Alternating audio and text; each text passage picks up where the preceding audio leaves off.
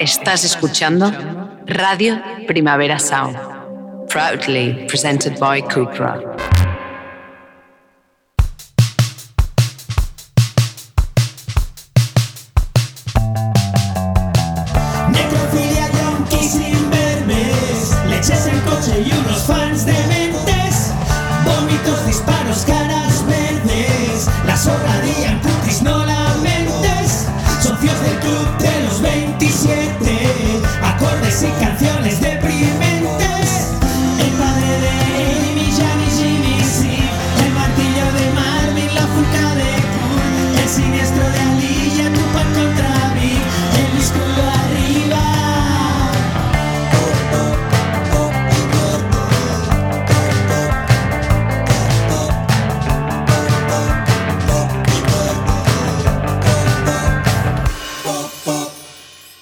Ultra mega super Califragilístico, espialidoso. super mega noticias. buenas noticias Kiko Amat.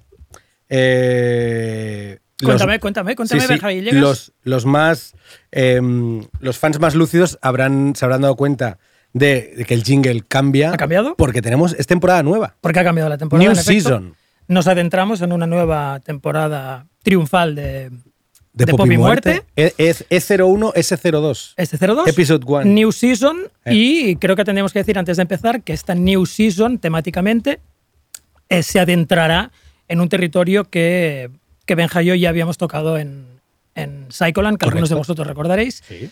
que era nuestro programa sobre, sobre serial, Serial killers, killers, básicamente. sí. Serial Digamos que killers y el ocasional más murderer, pero serial Sí. killers. Digamos que si la, si la temporada pasada todos los episodios eran pop y algo, Exacto. esta vez serán muerte, Muerte y, y algo. Habrá ¿no? mucha, mucha muerte A cascoporro. y, y raramente relacionada con, con la historia del rock.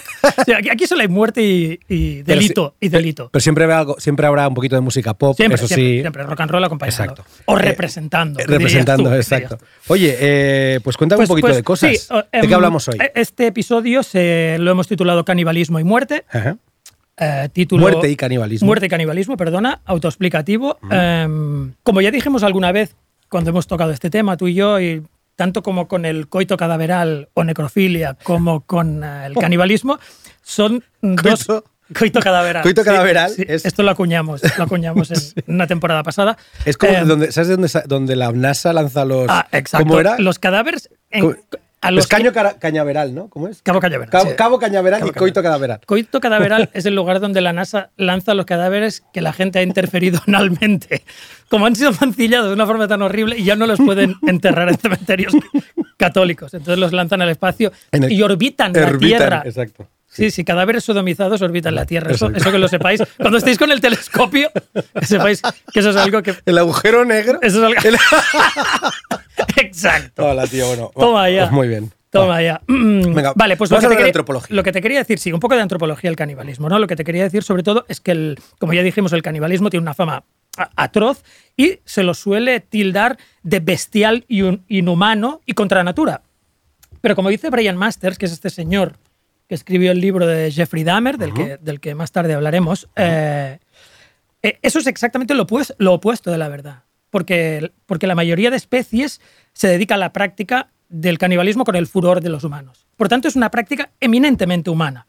Para un bicho, dejar de comerse un congénere no es algo que tenga relación con el avance cultural o, o el progreso. Y ni siquiera es algo que tengas que regular, porque es innato. O sea, no tiene que haber una ley que impida que un león se coma a, a su pareja, porque es innato, es genético. Ajá. Los únicos que estamos todo el rato. O sea, la gente va muy de finolis, ¿vale? Diciendo que esto es un acto animal, pero en realidad el, el único bípedo sobre la Tierra que se come a los congéneres es- somos los humanos. Nosotros somos la peña que se come a otra peña. Nadie más, nadie más lo hace con nuestro furor, ¿vale? Eh, entonces, quería empezar esto también con imágenes típicas de antropofagia que nos han metido en la cabeza, ¿no? Muchos de nosotros, de los chicos de los que fuimos adolescentes en los 80 y 90, no podemos quitarnos de la cabeza eh, la película Viven, que era una película sobre una pandilla, una, una caterva de pijos horripilantes Basada en hechos reales. en hechos reales, por supuesto que todos los padres Rugbistas. rugbistas pijos argentinos, que esto es una Uruguayos. esto es una uruguayos, perdón, esto es una triada casi casi insuperable.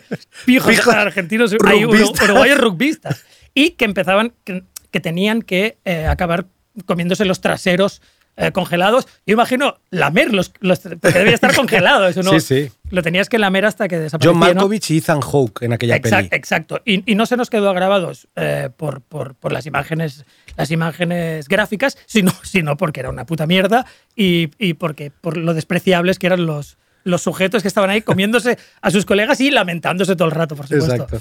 Eh, luego ot- hay otra imagen que yo particularmente no me puedo quitar de la cabeza y que es porque es de una peli que es una piece of shit movie que se llama Suddenly Last Summer del 59, de repente el último verano. Es una peli que a veces ponen en cineclubs y tal, que parece como cinéfila, pero que es una puta mierda. Y lo bueno de esta peli es que, es que se filmó en varias localizaciones catalanas, ¿vale? ¿Qué me Entre dices? ellas, Bagur. ¿Sí o no? Eh, sí. Entonces, hay una escena, que es una escena final, como la escena del, del clímax absoluto, donde unos chavales eran del pueblo, catalanes, aunque en la peli no sé qué parece que son de Tánger o algo así, pero son chavales del pueblo. Pero me estás diciendo que la cosa que es Sí, como. sí, claro, que cogieron a gente del pueblo de Bagur en el 59 y unos chavales catalanes a, a un frenético eh, ritmo de tambores que no de sardana, o sea, tambores como tribales. Los El americanos total- ya el sabes, desconocimiento los de- americanos de ya, ya es, es- es todo África, ¿no? Y entonces persiguen a Montgomery Clift y se lo papean. O sea, la- las imágenes, o sea, se, lo, se comen a Montgomery Clift. Y yo, y yo, aparte de que la peli es una puta mierda, es el final más, más afectado y ridículo del mundo. ¿Quién coño se va a comer a Montgomery Clift en Bagur? Los niños de Pero- Begur. Y luego me, y luego me enteré, lo cual es un poco, fa- es un, un poco faltoso de cara a los catalanes que, que, que nos pongan el San Benito de que nos come. Ya tenemos suficientes San Benitos como para que encima digan que somos caníbales, ¿vale? Y aparte, luego aprendí que, el, que era un eufemismo, menudo eufemismo, porque en realidad lo que quería dar a entender la película era que los, que los 15 o 20 chavales catalanes sodomizaban. O sea, se petaban a Montgomery Clift. Y yo me pregunto, ¿qué clase de guionista pensó que era mejor papearse a alguien que sodomizarle? O sea, sí, sí. a- si le hubieran dado a escoger a Montgomery Clift, hubiera dicho, hombre, sodomías fijo. ¿Cuál, es- cuál dices que es la otra?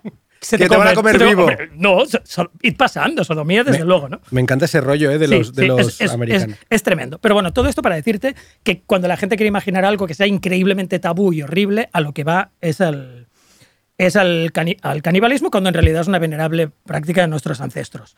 Eh, las tribus prehispánicas se comían a los conquistadores invasores españoles, que debía dar un asquito tremebundo, Sí, porque es gente que ya nunca se había duchado, No, no. pero que después de la travesía transatlántica y llegar con la venganza de Moctezuma, defecados en las armaduras, porque todos tenían disentería.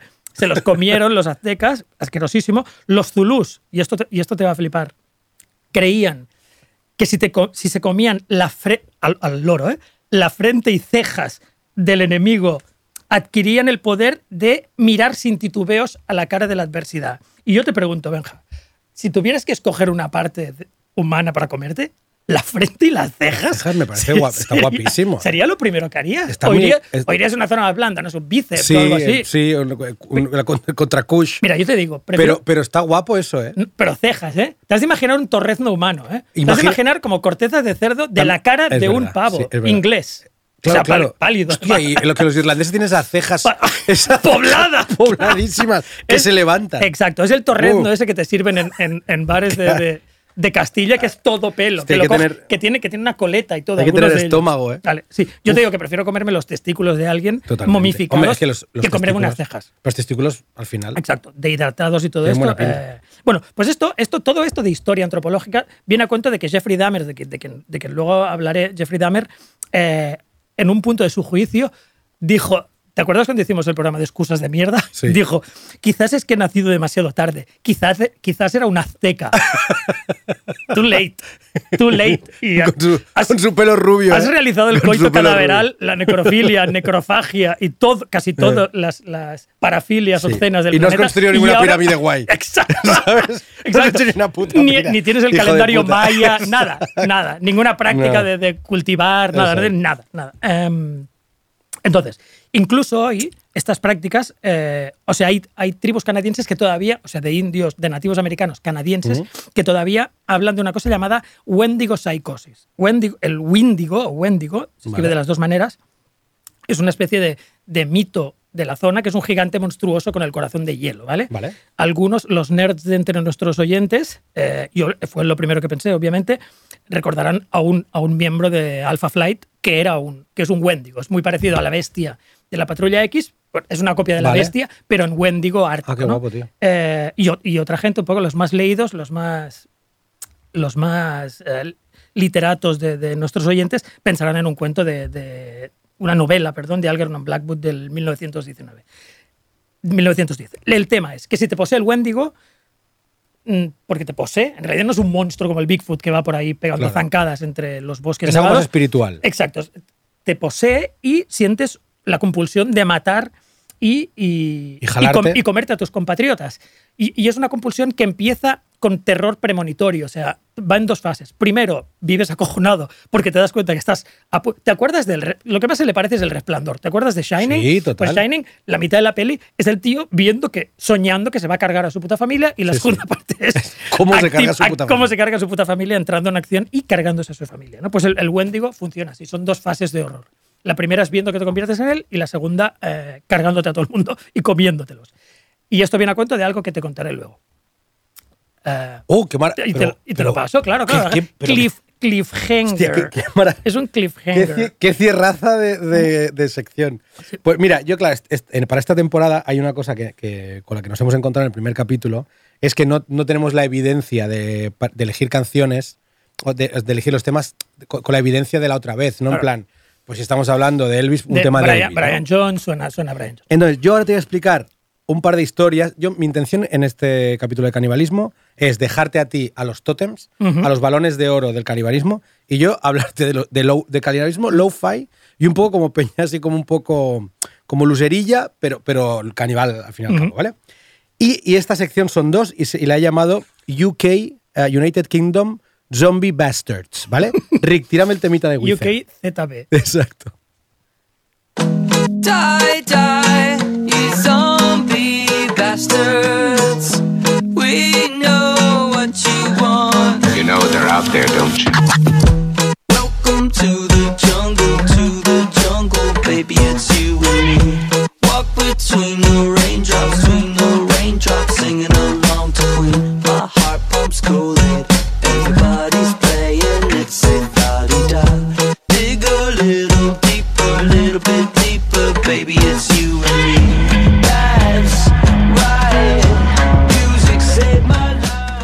Wizard, tío, cuando, cuando se dejaron de tomar en serio, hacen canciones muy, cosas muy guays. Sí. Eh, zombie Bastards, ¿vale? Vamos a hablar del primer Zombie Bastard a inglés o británico que es Anthony Morley. Hablamos de un ex modelo ah, inglés nacido en 1972, ¿vale? Este tío en 1993 ganó un, ah, ganó un concurso de belleza eh, del Reino Unido conocido como Mr. Gay eh, dentro de la comunidad homosexual Ujú. y en 1996 participó en un programa de televisión inglés, no sé si tú lo conocerás, yo no lo conocía, que se llama God's Gift, ¿vale? El, el regalo de Dios. Eh, esto no tendría a, a priori ninguna importancia si no es porque en esa misma edición eh, otro, otra- otro personaje de esta historia, que es Damien Oldfield, Sí. fue público del programa el mismo día que él. ¿vale? ¿Vale? Esto es en 1996. Nos trasladamos 12 años en el tiempo y en 2008 Anthony Morley, el, este zombie bastard, eh, trabajaba como chef y Damien, el... el, el- Como chef. el persona- has dicho chef, Como ¿eh? chef. Es Vale, vale. eh, Ya, ya vamos- ya empezamos, ¿eh? Ya, ya, ya. Y, y Damien, que es el otro, el otro chico que estuvo de público en el programa, eh, trabajaba en una revista de temática gay, ¿vale? Creo que encargado de la publicidad. Vale, est- estos dos tipos se encuentran en un bar en el centro de Londres y una noche de 2008 y se lían a beber muy heavy, muy abundantemente y en un momento dado deciden trasladarse a casa del chef de Anthony Morley. Entendemos que acabar de, de- de poner la puntilla a la noche, ¿vale? Alrededor de las dos y media de la mañana, Anthony, el chef, aparece en un kebab del barrio, en bata de guatiné, empapado en sangre y pidiendo que alguien llamara a la poli porque había tenido que matar. O sea, llamate a la poli porque he tenido que matar al tío que me ha intentado violar. ¿Vale? ¿Qué se encontró la poli, Kiko, al llegar a casa? Cuando la policía acude al domicilio de Morley, encuentra en el dormitorio de este al cadáver desnudo y ensangrentado de Damien Oldfield de 33 años, ¿vale? Pero a Damien le faltaban algunas partes del cuerpo. Y en la cocina encuentran trozos de carne humana de la víctima, algunos de ellos mordidos, o sea, ya mordidos por el, por, por, Sí. eh, por el, Por, Como- su- como- como- por el supuesto homicida en este Vale, caso. como, el, que- ¿vale? como el que coge un trozo fuerte, ¿eh? que, que se ve ahí Pero la. ¿Sabes cuando, cuando los niños tienen chocolate y dice Total. y preguntas quién se ha comido la nocilla? Total, Yo, no, no. Yo no, vale. Pues él, él llevaba como ¿Quién no sangre. mordisqueó el fuet? Exacto, y él decía, yo no, yo no. Ujú. Eh, que finalmente, eh, o sea, delante de todas estas evidencias, eh, un tribunal de la ciudad inglesa de Leeds acaba condenando a cadena perpetua a Morley por literalmente, esto lo leo literalmente, ¿eh? Por asesinar a su amante, trocear uno de sus muslos, sazonarlo y freírlo en aceite de oliva. Muy bien, lo sazonó, además. Le puso un poco de ¿Sabes? hierbas de Provenza. ¿no? Sí, y aceite de oliva, Claro. que, sí, que seguramente si hubiera utilizado aceite de girasol hubiera sido eh, pena de muerte. Claro. O colza. ¿Sabes? En plan, ¿ha utilizado aceite de oliva? Cadena perpetua. Cadena perpetua por mal gusto. Le, rebajamos. Este sería uno de los dos zombie busters, que es Anthony Morley, ¿vale? Y el otro es otro tipo inglés, Peter Bryan. Eh, hablamos de un exmozo de almacén, nacido también en el Reino Unido en el año 70.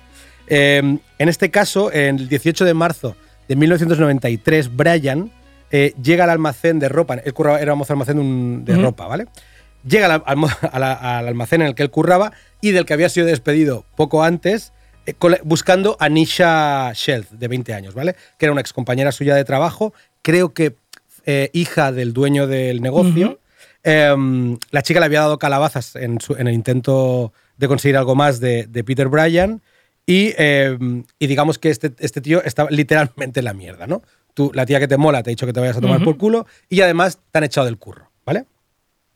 El hermano de Nisha, que era un niño de 12 años que por lo visto estaba en la puerta del almacén, intenta como evitar que Peter Bryan entre y este directamente le da una hostia y lo viste de torero. O sea, lo Vale. pone a andar Sí, sí. y fuera. Y se, va, y se va para Nisha y le golpea la cabeza con un martillo Wow. del tirón, ¿vale? La mata.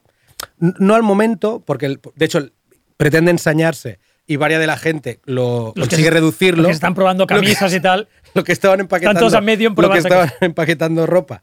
Lo consiguen, consiguen reducir a Brian. eh, él acaba escapando y la, y la pobre Nisha muere en, el, en la ambulancia yendo al hospital por, por el, por el golpe.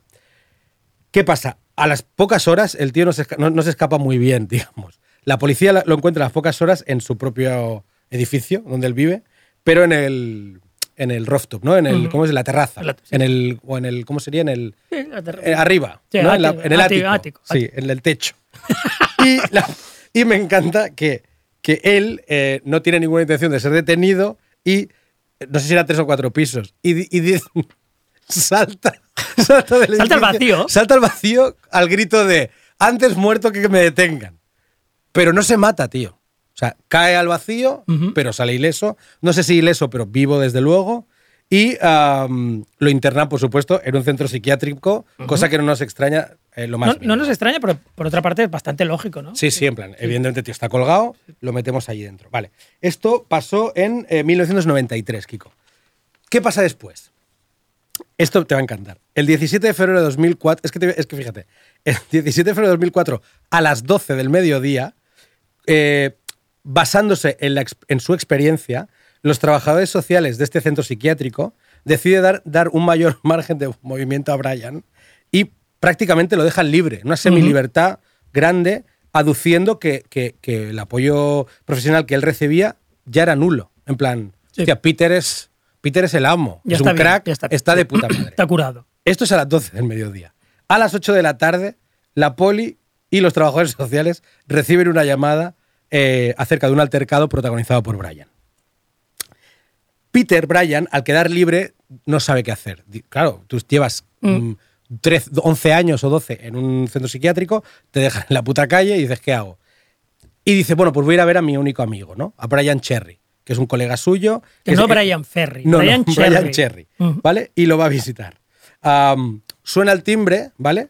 Y al abrir la puerta, ah, Cherry, el amigo de Peter Bryan, Le meto un martillazo. en lugar de, de- de saludarle, le da el primero de 30 martillazos. ¡Wow! Lo decían cachondeo, pero veo que. ¿Vale? 30 martillazos, Kiko. Voy a ver, ¿qué hago? Voy a ir a ver a mi colega. Le, revienta la cabeza, ¿vale? Y el aroma a sangre le da gusilla. Le, le da, Le da le da gusi. munchis. Le da gusi, ¿vale? Sobre las 7, ¿vale? O sea, antes de que lo pillen, a, a las 8 es cuando recibe la poli la llamada. Pero una hora antes, una de las vecinas de Brian Cherry, el, el- el muerto, huele como a desinfectante raro en la escalera y tal, y- decide picar a la puerta, en plan, Un clásico. "Bra- Brian, what, what, what, what is happened here? O sea, generalmente lo que te tendría que tranquilizar en un edificio que Eso, huela que mucho es- a lejía es, es- todo lo contrario. claro, si, un edificio, si un edificio huele muy, muy, mucho a Mal lejía, asunto. alguien Mal está asunto. disolviendo un, Un tórax. Un tórax. Pam, pam, Brian, pam, pam, Brian, nadie contesta, pero la, la vecina tiene copias de llave. La copia de la llave, por lo clásico, ¿no? En mi, en mi casa, Sí, mi sí. vecino tiene la mía. Y la tía decide abrir la puerta. Esto me ha encantado. Abre la puerta y nada más abrirla, les- Peter Bryan le sale al paso con un mandil y un cuchillo, en la, un cuchillo en la mano y gritando, Brian está muerto, sin que nadie le pregunte. ¿Quién ha sido? ¿Qué En plan, ¿quién ha sido? este rollo. Estaba haciendo chuletas y Brian se ha muerto. ¿Vale? Esto ya me encanta. O sea. Brian se empezó a meter martillazos el- en la cabeza. El Peter estaba como un cencerro. Pero el tío salta y le dice eso, ¿no? Le dice, oye, ¿qué está?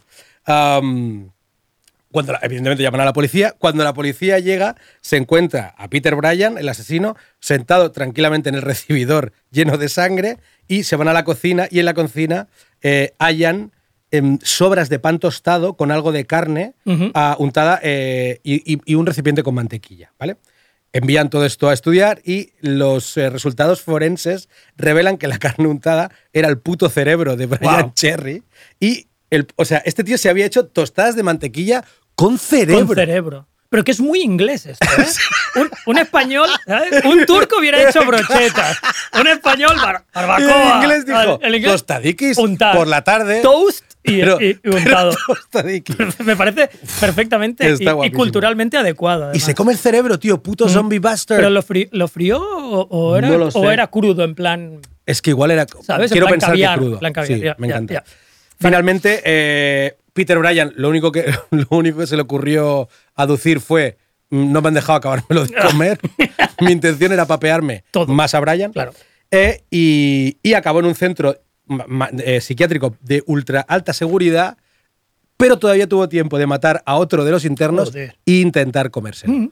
Y desde, y desde Pop y Muerte queremos enviarle un abrazo muy grande a los especialistas que lo liberaron. que lo en Bueno, plan, gracias chicos. Hemos hablado innumerables veces de la de, la, la de ocasiones que han soltado a gente, a todos, a Ed Kemper, a to- a- bueno, a Ed Kemper, a Ed Kemper sí, lo, sí, hablamos, sí. lo hablamos largo y tendido de, A Ed- de cómo le- no paraban de dejarle suelto. Claro. Decían, está de puta madre y estaba follándose la cabeza, la cabeza de su madre. sí, sí. Sí. Es que claro. En fin. En cualquier caso, em, eh, bueno, eh, o sea, eh, lo- una de las cosas que más me han flipado de esto es que fueron ocho horas. Mm. O sea, lo sueltan a las Sí, sí. 12 y a las 8 ya está detenido otra Claro. vez. O sea, me encantó. Y aparte que debía llevar los últimos ocho años pensando en hacer eso. exacto, no es que se le hubiera ocurrido. Brian, Brian es listo.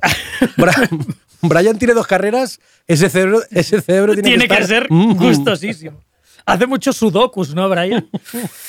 Em, pues yo te voy a hablar ahora de un tío que se llama Swift Runner, ¿vale? Vale. Tiene un nombre que suena a nueva marca de Nike o, o a, o a- o a prenda del Decathlon. Era un indio Cree del siglo XIX que vivía en Fort Saskatchewan, que es en Alberta, o sea, en el Vale. actual en, en Canadá. Vale. Eh, era un guía de la policía montada, un comer- el- la típica figura del comerciante, explorador, ¿vale? Que, que trajinaba con, con- con los, con los blancos. Sí, siglo En- XIX, ¿eh? Siglo XIX, sí, en las postrimerías del, del- del siglo. Eh, tenía seis hijos, era, muy, era un pavo muy alto eh, y le gustaba bastante el agua de fuego, culpaba a los blancos. Creo, creo que esto es bastante así. Es decir, eh, los nativos americanos, todos los que ahora sean una nación mayormente alcohólica, que supera con creces al Baix Llobregat, es porque el- el- los blancos les, Les presentaron a la bebida, la- el agua de fuego barata que acarreaban ellos, Mm. Eh, también era un tío con mal vino. Todos tenemos un colega que, que ya ve que la cuarta birra ya está faltando. El clic es raro, ¿eh? Grita demasiado, trata mal al- a, los camareros, etcétera, etcétera. Luego empieza a pelearse con Peña y todo y hostiándose en la calle. Pues este la liaba. la Mal liaba. vino mola, ¿eh? Mal vino la liaba. Él, mal lo que fuera que le dieran, el agua de fuego esa inmunda, la especie de, de- de absenta que le debían dar, y la, li- la liaba, mm, destrozaba bares, etcétera, etcétera. Entonces, le echaron del puto pueblo, porque estaban hasta los cojones de él, y él era, era cazador también y tenía una cabaña en, una cabaña en el monte, ¿no? Entonces, eh, se va con su puta familia, porque han- a todas luces le han desterrado de Saskatchewan eh, a, su, a su cabaña en el monte. a tiene un refu ahí perdido en la, en la montaña. Esto es en el invierno de 1878. ¿Vale? Eh, se va con toda la piña. En la primavera del 79, es que esta historia te va a encantar, Benja. Cuando la escribía no paraba de pensar en tu objeto cuando te la contara. O sea, en la primavera de 1879, nuestro amigo Swifty baja del refugio solo. Eso ya para empezar, sin el resto de su familia. ¿Vale? Eh, la gente, la gente, lógicamente, porque allí no es como de relajar a la gente en el Montseny, ¿sabes? O sea, ahí cae un paquetón de nieve de, de- de Sí, sí. 500 metros de alto. Todo Total. el mundo no puedes ir en determinadas épocas o no puedes sobrevivir, Total. y menos niños. Em, al principio no es capaz de explicar la ausencia del resto de su familia. Si- Silva. Haciendo el.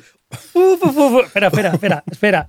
Eh, y entonces, mm, así un poco aturullado, les dice que su mujer se ha suicidado y que sus seis hijos han muerto. O sea que ya es una, De pena. una- es una claro, es una explicación muy poco pensada, ya que en el trayecto de bajada no se podía haber pensado un poco mejor lo que iba a decir.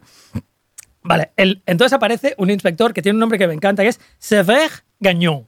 Vale, Se- severo. Claro, se llama. eh, se- su, pala- su nombre ya implica severidad. Era un Sí, tío, severo, de como seve- severiano. Era un tío severo, que era de la policía montada del noroeste, que aparte que ahí no tenían ni un puto crimen. O sea, que era casi que se acababa de montar. Y el señor, Se- y el señor Sever eh, dice, lo primero, lo que ha dejado para la historia es una frase tan flipante Venga. que parece inventada.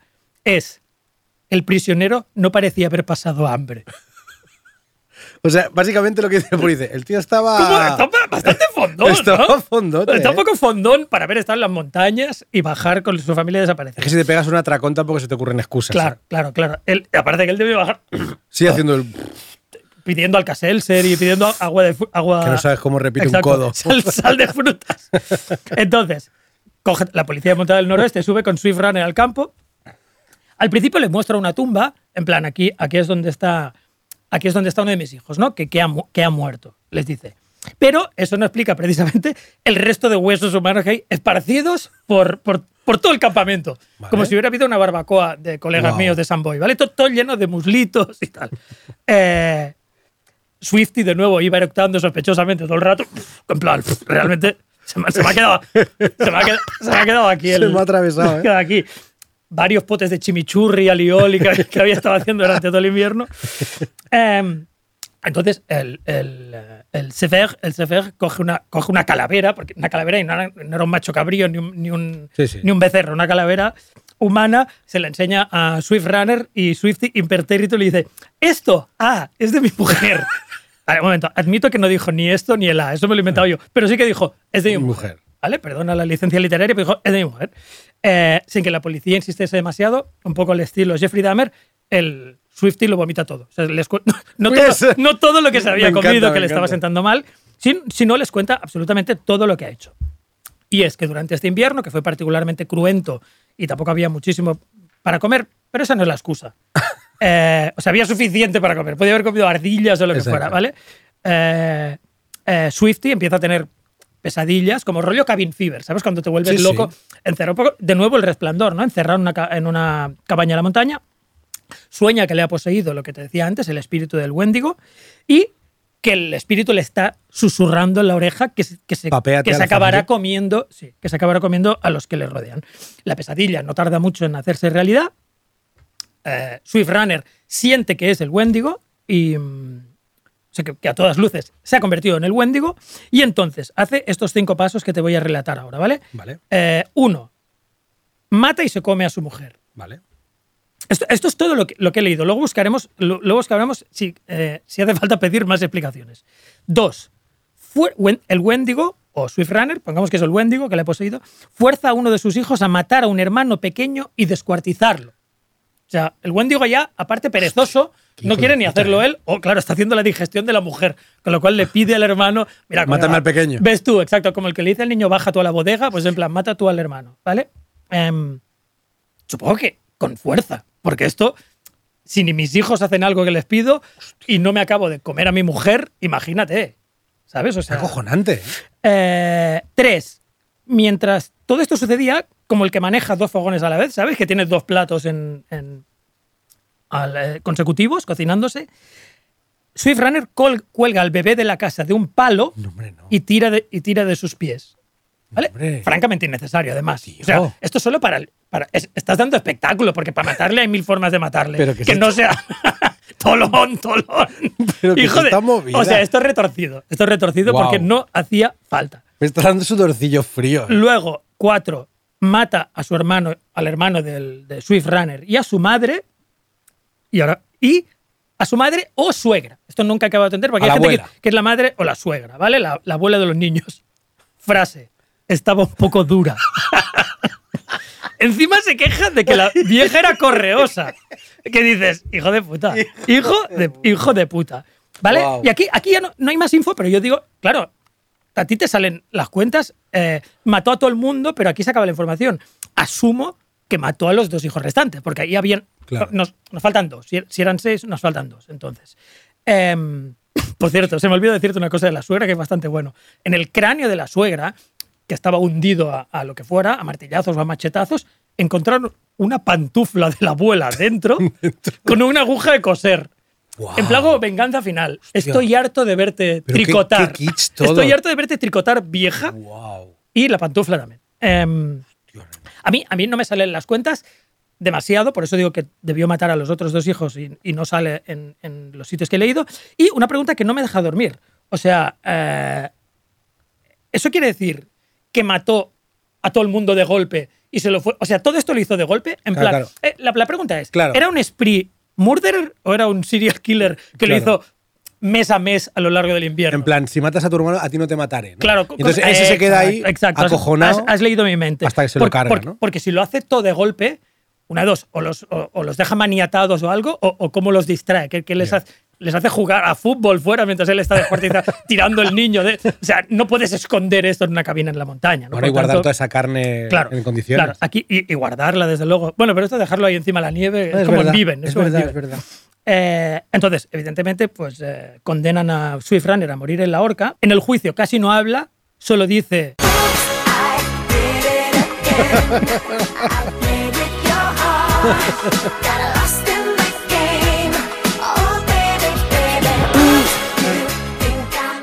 Dijo, Bueno, él, él no dice ups, él, el ups no lo dice. Ups, I did el ups solo dice Britney, pero él sí que dice I did it again. Lo cual nos hace pensar, habías hecho eso antes, además. Pero bueno, I did it again. Eh, a- antes de, le- de que le colgaran, le ofrecieron un capellán, como se suele hacer en estos casos, para que le, le ungiera y le diera los últimos ritos. Y el tío le dice, el hombre blanco me ha arruinado. No creo que su Dios sea gran cosa. Es- una buena frase de buena despedida. frase. Él era un loco asesino, pero es una buena Hostia. frase de despedida. Me cago en la puta, Y tío. over to you, Benja.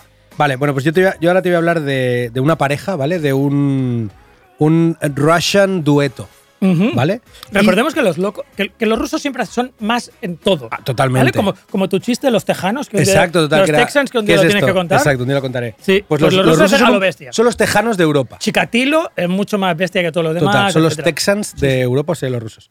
Y como es un Russian dueto, voy a tirar uno de mis temas favoritos de la historia.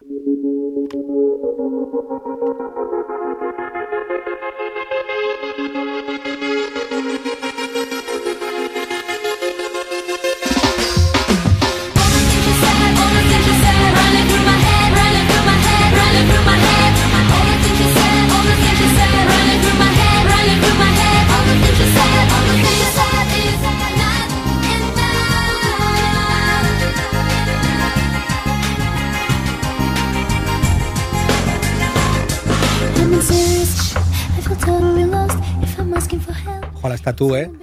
Este es un, es un temazo. Em, la estatua era un, era un Russian dueto Sí. que lo petó mogollón con esta canción que era ¿Qué All año, the qué, Things año She fue, Said. ¿Qué año fue esto? 2003. no lo 2000 tengo principios, claro. ¿no? Sí, early 2000s. Eh, pero nosotros vamos a hablar de otro Russian dueto que son Dimitri y Natalia Bakshivi, o Bakshivai, no lo sé. En este caso hablamos de una pareja de Krasnodar, eh, una población al, al sur de Rusia, y que fueron acusados de, acusados de asesinar a una mujer de su localidad. En este caso, el All the Things She Said era ¿Mm? Don't Kill Me, Don't kill me, motherfucker. Claro, claro. Es All the Things She Said, ¿vale? Tovarich. Son Kill Me Tovarich. Exacto. Eh, eh, hablamos de, de Nat- Natalia, era, era una alcohólica crónica. Dimitri había sido juzgado por robos a tiendas y vehículos, o sea, dos malandros, eh, y vivían juntos desde 2012. Ellos cometieron, bueno, fueron arrestados en 2017 y, era una pareja como que se considera, considera bastante antisocial. En este caso no sería aquella pareja de si eran majísimos y No, saludaban. no, no. margina- marginado. No, no, los hijos de puta no saludaban nunca Marginados, y, y daban, daban rollo. ¿Qué año me has dicho que era esto? 2017. 2017. Los crímenes O sea, de los muy reciente. Muy, de- muy reciente. Los crímenes de los Bakshibis fueron descubiertos por accidente. Yo creo que te va a encantar, ¿vale? Dimitri pierde su teléfono móvil, ¿vale? Muy bien. Y, em, y una peña lo encuentra y en el móvil hay un montón de fotos eh, de él junto a restos humanos Ujú. eh, y una que es mi, mi favorita, que Esta es compulsión de sacarse selfies con esta con- mierda con- con- siempre me sí. flipará. Y la, que, y la que más me gusta a mí, que es la de una en la que él está mordiendo una mano cor- cortada. ¿vale? Pero con cara picarona, ¿no? Exacto, ¿vale? Bro, bro. Es muy heavy, ¿vale? O sea, el tío se hace estas fotos, la peña que encuentra el, el puto móvil va a la poli y les Claro, hace. claro. El dueño de este puto teléfono está como un cencerro. Por lo visto, en Rusia, esto yo no lo sabía, eh, para poder comprar una tarjeta telefónica tienes que hacerlo con tu pasaporte. De manera que dieron con él enseguida. Es decir, perder el teléfono con evidencias eh, homicidas es un suicidio, porque van a saber que eres tú el que ha comprado eh, el teléfono, ¿vale? Bien, durante el interrogatorio, Dimitri dijo que había encontrado los restos. O sea, Dimitri en el interrogatorio dice: Todas esas fotos que me he hecho, me las he O sea, son restos humanos que me he encontrado. O sea, es verdad que estoy colgado, pero la mano es una mano que yo me he encontrado en la calle y me he hecho la fotín. En la calle, o lo ¿eh? que sea, Sí, sí. sí, pero finalmente, desde luego, a- a- pues supongo, no sé, llegado a un punto del interrogatorio, acaba confesando que habían eh, asesinado a esa mujer, ¿vale? Los investigadores descubren en ese momento que la víctima es Elena Bakrusheva, que, que el crimen ocurre el 8 de septiembre del 2017 durante una borrachera eh, a tres bandas. ¿Sabes cómo se llama? La borrachera salvaje rusa se llama zapoy. Tiene, Pues- un, tiene un nombre pues mira. especial. O sea, es perder la razón bebiendo. En una zapoy entre Elena, que es la víctima, y Natalia y Dimitri, por lo visto, la Elena y la Natalia se meten en un. En una, en una Se- pelea. se zapollan. Se, se zapollan Se a saco el uno al otro. Hasta el punto que, la- que Natalia le ordena a su marido ayudarla a asesinar a Elena. En plan, Al- esta bitch. a esa tronca, Vamos sí, a matar a esta, lagarta. Vamos a matar a esta cabrona, ¿vale? Elena acaba muriendo por- como resultado de, de, mm, múltiples eh, puñaladas. La desmembran y guardan algunos de los restos en su hogar, deshaciéndose del resto, ¿vale? En plan, hostia, pues, ¿qué es lo que va? Cógelo mejor, Contra sí, sí. Kush, tal, no sé qué, ¿vale? Exacto. Se quedan, se quedan lo bueno y lo otro se deshacen. Durante la investigación de las, actividades de las actividades del hogar de los Bakeshiva, ah, se descubren restos humanos eh, disueltos en solución salina, restos de carne congelada y, más, Más más, mierda, mananguita, más ¿vale? Y entonces se empieza, se, se rumorea y se cree que, mm, que esta pareja había atacado y, sea, y- cazado gente desde 1990. Ujú. Esto no, no- no- o sea, en todos los sitios en los que lo he buscado, no, no puedo asegurar si es un hecho o es eh, solo rumor, pero me flipa, con lo cual me la suda. ¿Vale? O sea, vamos a darlo por bueno. Sí, sí. Eh, por lo visto, la pareja solía torturar a sus víctimas antes de asesinarlas y acababa cocinando distintos platos con los, con los cadáveres, manteniendo el resto enlatado. ¿vale? LOLs chulos eh, ah, habían provisto de carne humana enlatada a la escuela Oh. donde trabajaba Natalia y algunos otros establecimientos de catering Oh. de Krasnodar. ¿Cuál es el ultra LOL favorito de la pareja, de, de mi, de mi Russian dueto? Que grababan videotutoriales Ah, de cómo cocinar carne humana. ¿Qué pienso? Tus huevos ahí, tío. Esto es más alemán que ruso, Me ¿eh? encanta, Lo de tío. enseñarle a la gente de- No, a, comerse al prójimo. Vamos a cómo hacer un buen muslo. Vamos a hacer. No, cotillo. Cotillo. Cotillo. Y, Yorick, Yorick, vamos a hacer un cotillo delicioso de persona. tío, o sea, aparte de hacerse fotos en el puto móvil, grababan videotutoriales de cómo cocinar carne humana. Me, me alucina muy fuertemente, pero lo de vender la carne humana me recuerda a alguien de quien hablamos en Cycle, me parece que era Fritz Harman, que también, que también había vendido carne. sí, Increíble. que también ha vendido la carne. Eh, bueno, pues este, este ha sido mi, mi- mi segundo paquetito de, lo- de canibalismo low-fi. Tremendo. Ahora yo te voy a hablar del. del- antes el Swift Runner era, era más eh, división, división C, lo que Ah. pasa es que la historia era guapísima, pero él, él no es particularmente conocido. Eh, Jeffrey Dahmer, hablamos Es de una, eh, rock- es una rockstar del coito cadaveral, es- es la rockstar del coito cadaveral, Sí. de la necrofilia y del, y del canibalismo, ¿no? Eh, Jeffrey Dahmer, que no es Jerry, Jerry Dahmer, que es el cantante de los Specials. No quiero que ahora empiece todo el mundo a pensar que el cantante de los Specials era caníbal y necrófilo. Te lo voy a contar un poco como te conté Ed Gein. ¿Te acuerdas cómo Sí, entraron en la cabaña de Ed sí. Gein cuando hablamos de las, de las moradas de los, de los serial killers? eh, te voy a contar primero cómo, cómo le pillaron a Dahmer, porque es, porque es bastante interesante de cómo funciona, cómo funciona, cómo era su modus operandi, cómo era él y cómo era su puta casa. La, la casa habla por él. La casa, es como decíamos en un capítulo anterior, era un mapa de su, de su tarro.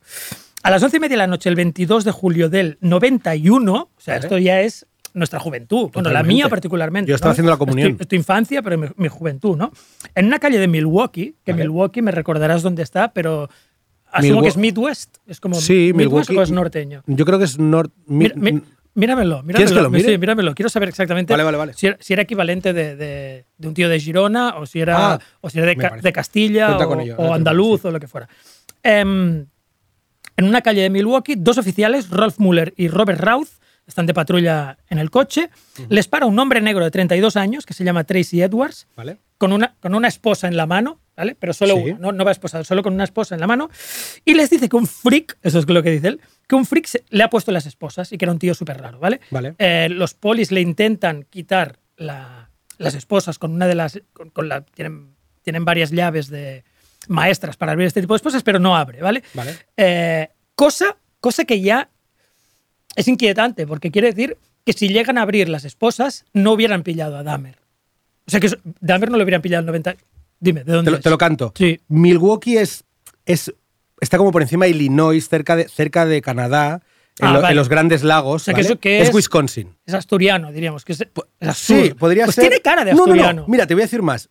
Si es, si es norte, pero un poco este, sería Maño, Ma- de La Rioja. no, este no. Este. Ah, vale, este, sí, Maño. Sí, este, perdona. Es un maño. Es un maño, vale. Me gusta la idea. Y tiene un Freddy poco de cara de maño. Es un poco tiene un poco baturro. de cara de maño porque, poco- y, y tiene la barba bastante cerrada, además. Tiene una, una sombra permanente. es en plan- baturrillo, sí. En plan Pedro Picapiedra. Me gusta, Vale, me gusta. Pues eh, eh, Jeffrey Dahmer, que era, que era el, El- maño de Estados Unidos. mm, vale, lo que te he dicho es Y que. decía co, es que- como, como los violadores del verso. Sí. Que he matado co. Co- sí, sí. Eh, el- el- la lla- no abre la llave y por tanto Vale. por eso van al piso. Pero si la llave llega a abrir, no hubieran ido al piso. Por tanto, no lo hubieran pillado en el 91 y Jeffrey Dahmer hubiera seguido haciendo de las suyas durante Esto es saber cuántos ¿eh? años más, porque Sí. llevaba muchos. ¿eh?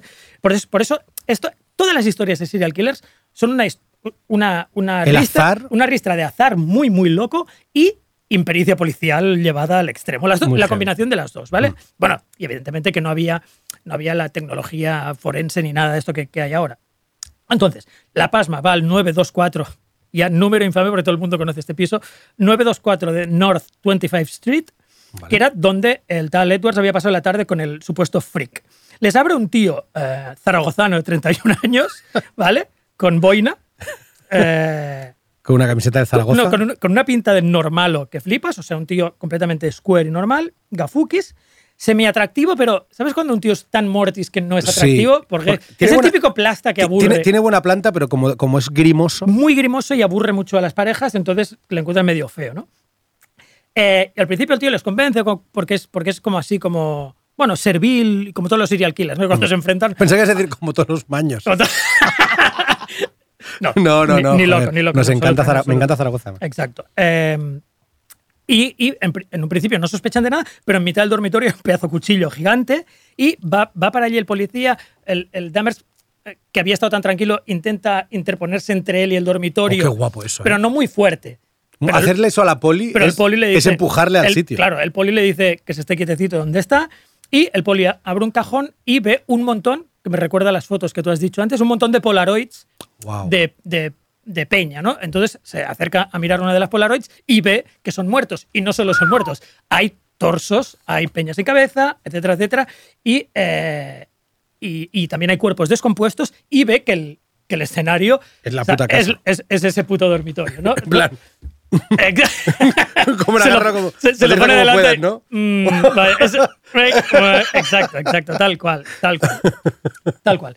Entonces, arrestan a Dammers, evidentemente, eh, un poco alarmados ya por, por todo aquello. Eh, Mueller, antes de irse, abre la nevera por si le faltaran cosas, porque las Polaroids son Polaroids. Abre la- una de las neveras, porque te- sospechoso también. Si no eres carnicero, cinco neveracas en una casa no tendrías que tener. Aunque te- a mí me gusta mucho la carne y solo tengo Sí. una. ¿Vale? Eh, abro la nevera y hay una cabeza de señor negro Guau, mirando para arriba. tío. No mirándole a él. Ah, que vale, sería- vale, puesta hacia arriba. Sí, mirando hacia arriba, ¿no? Como si O estuviera. sea, que le ves como el cuello cercenado. Sí, sí, y la, la napia mirando hacia arriba.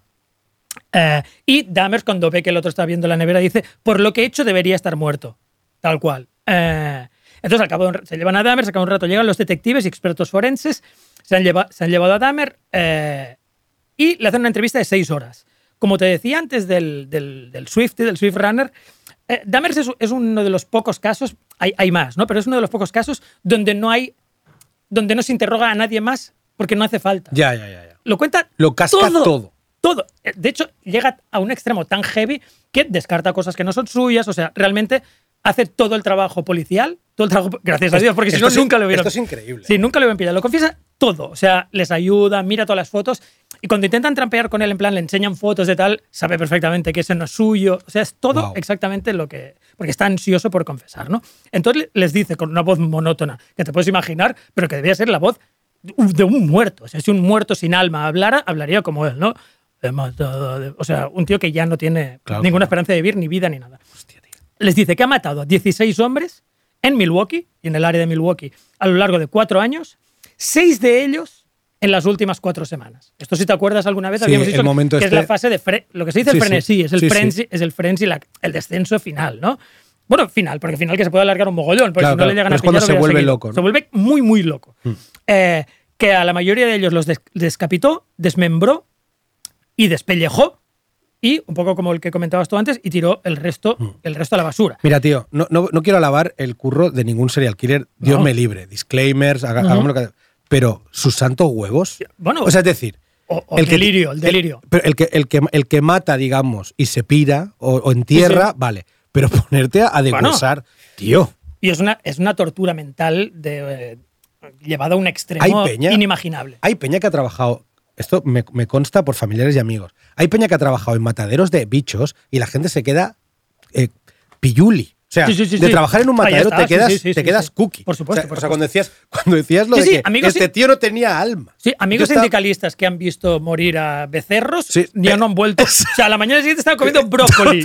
brócoli el resto de su vida. ¿Sabes? Imagínate esto. Y ¿no? gachas. Pero, pero, y aunque no quiero compadecer a nadie, ya te voy a decir ahora lo- una cosa que no es un disclaimer, pero que es- una afirmación completamente personal y que no espero que nadie la comparta. Pero de todos los serial killers que conozco, y conozco un montón, eh, del, uno de los dos que me dan eh, más pena, una pena más, más extrema, mm, serial killers masculinos, uno es Jeffrey Dahmer. Sí, es un ¿no? tío que te rompe el corazón todo lo que te dice. No es como John Wayne Gacy, que dirías, hijo de puta, o sea, Exacto. hijo de, te mataría ahora mismo. Dahmer era un tío que, que desde luego merecía estar entre rejas desde el primer día, pero da mucho, todo lo que dice da pena. Es- da una pena, quizá porque lo cuenta bien, quizá por, por la progresión de las cosas que le suceden, da una pena terrible el- la soledad que pasó. Luego te lo contaré. Eh, cuenta también que había conservado algunos cráneos, que tenía cuerpos sumergidos en ácido para licuarlos, es decir, para, para quitarles la, la- la carne y que quedara solo hueso. Eh, y que todo había empezado en 1978 cuando había machacado a una víctima con un mazo. 13 años antes, ¿eh? Sí, hasta ahí no dice nada más. También que había matado y diseccionado. Esto se empiezan a- saltar las alarmas por todas partes. Matado y diseccionado a tres personas en casa de su abuela. O sea, no en aquel, no en aquel cubil Ya, ya. mortífero ¿Qué fa- con la falten? yaya. Con- ¿Qué falten? ¡Quina peste! ¡Eso es tirate un pet! ¿Sabes? O sea, O sea, igual, igual era un poco, ¿sabes? Era un poco teniente. Dur- ¿Sabes claro. el rollo ese de Sí, sí, dur- la, la abuela, la abuela no escucha no, oye, no, oye, está un poco cegata y tal, y él Pues- dejaba pues, los... to- pues eso puede ser, que dices, Claro. voy a matar a mi abuela que tengo y- como y, dejaba los torsos, cegata o- claro y dejaba los Mr. Magoo y dejaba los torsos por ahí en Me medio ¿no? y les dijo a modo final se tarda una hora en hervir una cabeza humana en plan por si querían tomar notas por si tenía que hacerlo algún día Tips. Él claro tips, totalmente súper voluntarioso en plan no se os ocurra dejarla más que se hace que se- Pero mola, escuchadme, escuchadme bien. oficiales Una hora. una, una- Olla grande, una olla grande. Una olla menos se queda, se queda cruda. Claro, no, no vas a poder. o sea, es una pérdida. Entonces, entonces aquí es cuando eh, los agentes hacen ya el inventario real de la casa.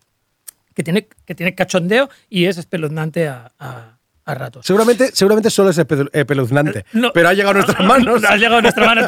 Toda la razón. No, yo creo, que, yo creo que en todas las manos hay cosas que hacen reír. Por ejemplo, encuentran muchos vídeos de porno homosexual, cocktails, coctales, o sea, Vale. historias de la polla, Sí. rock hard, tall, dark and handsome, y junto a estos, El Exorcista 2, que dice, bueno, todavía es bastante mórbida, y El Retorno del Jedi. El Retorno del Jedi le flipaba a Dahmer, la había visto muchas veces. El retorno del Te Jedi. dejo para que lo vayas, para que intentes pensar por qué ¿eh? le molaba el Retorno del Jedi, ¿vale? Eh, en la nevera tiene ¡Oh! Dilo, aventúralo, aventúralo. Ah, vale, di, vale, di. vale. ¿Tienes una hipótesis? ¿En el retorno de Jedi no es donde abren canal aquel bicho? No. No, vale, vale. vale. Esa es la segunda, pero es, es Vale, protagonista, vale, luego vale. te la cuento. Vale, vale. Eh, empiezan a abrir neveras, que es lo que harías con alguien como Dahmer, ¿vale? ¿Sabes como aquel colega tuyo un poco con falta de modales que empieza a abrir la nevera de tu casa y a comerse lo que hay dentro? Pues los oficiales empiezan a abrirlo todo, se encuentran la vieja cabeza del señor negro que miraba, que está Arriba. mirando las estrellas, eh, tres bolsas en el congelador con dos corazones y un músculo, ¿vale? Es todo esto congelado. Tiene un segundo congelador de estos grandes, ¿sabes? De, de gran capacidad, sí. de carnicería. Ahí, pff, ya, aquí habrá un momento que ya te empezará a cansar la enumeración, porque claro, está, lle- está lleno de cabezas. Tiene tres cabezas, un torso, y esto me encantó. Y tiene una bolsa con órganos, pero se le ha quedado adherida al hielo. Ya. ¿Sabes eso tan Sí, sí, chungo que eso- pasa? eso siempre que pasa. cuando tienes que deshielar la nevera y tal. Pero es sí. buenísimo que le pasara algo así como de, de, de- de pereza de amo de casa. Una mano así. Una mano así. ¡Hijo de puta! Se me ha enganchado la mano con el, con el dedo anular. Exacto. No, que- no, y, me, y me gusta que fuera, o sea, que el tío era prolijo y tal, pero había cosas que en plan, paso, paso de limpiar la nevera. ¿Sabes lo que hacemos todos Sí, cuando nos el en plan, Exacto, exacto. la de hielo mañana, me da igual. O sea, eh, en el pasillo, eh, en el armario del pasillo, perdón, tiene dos calaveras blanqueadas con lejía, un caldero con dos manos momificadas, pero que hacían pareja. No eran manos, o sea, las tenía. Era un tío que al menos las ponía juntas. Ah, muy bien. Las tenía bien. No Pero- era una mano de uno, en plan, Hostia, ¿de quién es el rollo, esta el- tal? el rollo TOC de no, no, no. Que La- son las una- quiero juntitas porque son del mismo pavo, ¿no? Eh, en el archivador del dormitorio tiene tres cráneos. Ah, no, perdona. Y en, en el armario pasillo también hay, hay genitalia variada con manuts. Tiene los manuts, pero, pero dry. O sea, dry manuts. O sea, tiene un surtido de genitales. De huevos o sea, secos. catalana. A ver, era maño, pero eh, po- podía estar en la frontera, ¿sabes? En Totalmente. Mequinensa. Era de la, ¿cómo es? De la franja. de la franja de Mequinensa Me y tal, que le encanta, gustaba, le gustaban los manuts y tiene ahí un surtido genitales de, de- Iba a decir de todos los colores, pero como normalmente solo mataba a varones negros, eran todos. Todos negros. mm, sí. Ah, era- o sea, mataba, mataba Solo- afroamericanos. sí, solo afroamericanos. Eh, luego te contaré también las hipótesis, ¿no? Eh, y luego en el archivador del dormitorio hay tres cráneos pintados de verde con manchas negras. Es decir, Dahmer llegó a un punto que se estaba aburriendo solo. Art Attack. Tal- Es como- Ar- Art Attack. es un poco. Un, un poco Art Attack y un poco en plan manualidades, ¿no? Que se apuntó a un curso de manualidades. Mi viejo. No, lo de pintar escayola, que todo el mundo, los jubiletas han hecho siempre Pero- toda la vida. Pero te voy a contar una cosa. Mi viejo, te lo juro, esto es verídico. Mi viejo se compraba con unas calaveras eh, de plástico y, y en, el en el balcón de mi casa se ponía a pintarlas con Mm. pintura, les ponía, las llenaba como de, como de perlitas de brillo. Me Te las imagino. tienes que, que imaginar exactamente así, porque están pintadas de verde, de verde con manchas negras, o, o sea, con- así oscuras, pero con manchas así un poco fosforitas. Luego tiene un esqueleto completo, no sé si todo rejuntado o, o montado, y un nuevo set de piel craneal secada y más menuts momificados. A ver, mira, yo te digo, a mí me encantan los menuts. Si yo fuera como él, también guardaría muchos, porque es mi parte favorita, ¿vale? Eh, luego tiene una caja de Porexpan con dos cráneos más, esto se está volviendo cansino, y bidones con ácido. Como hemos dicho antes, el olor de bidón con ácido, que tiene, que tiene sellados, pero cuando los abre la... Yo creo que si fuera policía, abrir un puto bidón de tamaño... de Después un- de lo que has visto. Claro, de un metro con ácido piensas, Mira, no puede ser nada bueno, no me voy a encontrar aquí algo súper guay. O sea, y evidentemente se encuentran tres torsos en diversos estados de, de Putrefacción. sí, o descomposi- Claro. descomposición o licuados. Guau. Luego están los famosos Polaroids, varios carnets totémicos de, de la peña que había Claro, matado, claro, es decir, cómo no. cosas suyas. Y todo esto, que, que esta es la parte que siempre contrasta y es muy curiosa, toda esta mierda tan extrema y tan hardcore de serial killer mezclado con las cosas más mundanales y ordinarias, porque evidentemente era la casa de un tío que comía, cagaba, eh, veía Sí, la sí, tele sí. allí. ¿no? Por tanto, al lado de un cráneo había un acuario en perfecto estado, él le Claro, daba de claro, comer claro. a los pececitos, eh, al lado de unos, de unos genitales de alguien había una lata Budweiser, ¿sabes? Eso o sea, ¿eh? no, era, no era todo satánico, era, era claro, era un, Sí, era un tío Pero, pero nos gusta era eso. un normalo serial killer, ¿vale? Eh, tubos antiacné, un par de libros de la Biblia, numerología, algún bestseller mierdoso y luego cosas que serían normales en tu casa o en la mía o de cualquiera de nuestros oyentes, pero que en casa de Jeffrey Dahmer, solo verlas ya, Eh. yuyu. Botes de lejía. Yo Ah. los utilizo para, para blanquear mi, mi ropa interior. Él no. Él claramente no. Una hipodérmica, que también diría diabético. En el caso de Jerry- Jeffrey Dahmer ya te puedes imaginar que la hipodérmica no era No. para nada maravilloso, ¿no? ni encomiable. Eh, Entonces, durante las siguientes semanas, como te decía, Dahmer es prácticamente la única fuente de información de la policía. ¿no? Es que, pff, ¿para qué vas a preguntarle a- a, nadie? Te lo, te lo está contando todo. Él- él ha estado Y- siempre. Claro, y ellos, y ellos ratifican todo lo que dice todo es verdad. ¿no? Eh, identifica a todas sus víctimas, como te decía, ayuda a recuperar y, lo- y localizar todos los cuerpos y los restos de los cuerpos y de los cuerpos antiguos. ¿vale? En total mató a 17. Le, le juzgaron por 16 porque el del, el del principio de todo no había, o sea, no encontraron ninguna prueba. Jeffrey Dahmer tenía un, era hijo de un padre workaholic, ¿vale? Mm, También no era de Zaragoza ciudad, pero era de, de los alrededores. Madre auto, que tenía todas las es- esas señales de no madre eh, directamente abusiva, pero autocompasiva, victimista y eh, aquejada de depresión. O sea, era una enferma. Era una enferma. Era una mujer que dependía de la atención. Era una mujer que dijo que se dijo de ella que dependía de la atención de los demás hasta tal extremo que creía que desaparecía si no le prestaban, o sea, que no tenía ningún tipo de, de No identidad, existía no existía. si no me miran, ¿no? Sí, no- y por eso tenía que estar todo el rato liándola, o montando un drama, o, o- o lo que fuera, o, airada, o, eh, pobre mujer.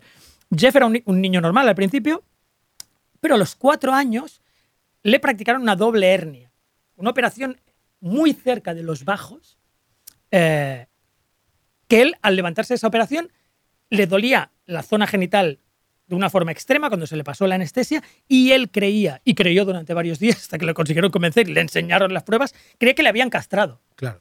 a los cuatro. Qué fuerte, o sea, él le dijo a su madre que, Me han que creía que le habían cortado los huevos. Sí, sí.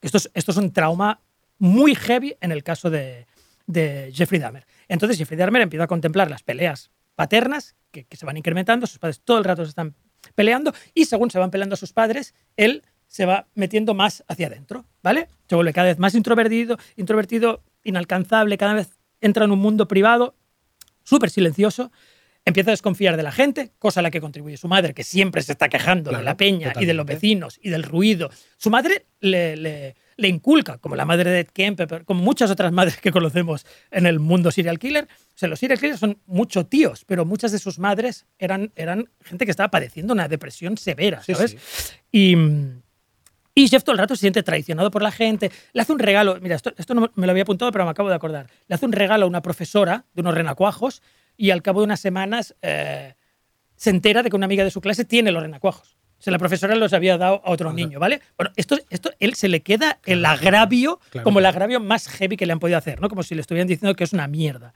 Eh, empieza a hacer un juego mental que él llama Infinity Land, que es que él imagina que hay un agujero negro, don- imagínate como un remolino que es a la vez un agujero negro, y donde hay unas, unos palos que descienden, que son humanos, pero en realidad son solo palos, ¿vale? Entonces, esto lo tiene a los 7, 8 años y juega con esto todo el rato.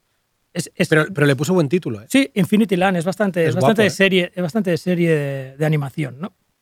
Eh, y empieza a desarrollar fascinación por el funcionamiento interno de los animales. Hay que decir aquí que, que Jeffrey Dahmer no entra para nada en la tríada, o sea, no es, no es para nada eh, cruel con los animales. Ya. Nunca mató a animales, nunca, nunca decapitó a Pero tiene, pero, pero tiene como el, plan. pero está ¿cómo fascinado por dentro. co- co- como, un, como un Sí, como un niño que le gusta sería ser como, veterinario. como un relojero. Él quiere. Sí. Él, él separa eso de- de- del, De del alma y del. Claro. Él solo quiere ver cómo funcionan los animales por dentro, ¿no? Entonces. eh, Muy bien lo del relojero. ¿eh? Sí, y entonces está obsesionado por los, por los órganos internos, por, por los esqueletos, empieza a coleccionar muchísimos esqueletos de, de animales. eh, entonces, el Jeff empieza ya a ser tratado por, por, por, por analistas que ya le empiezan a describir como completamente, un chaval completamente aislado, como si, no, como si ya no estuviese allí, como si, perdón, se hubiera ido a otro lugar. Vale. Y esto me da pie para poner esta fantástica canción de título. Aislado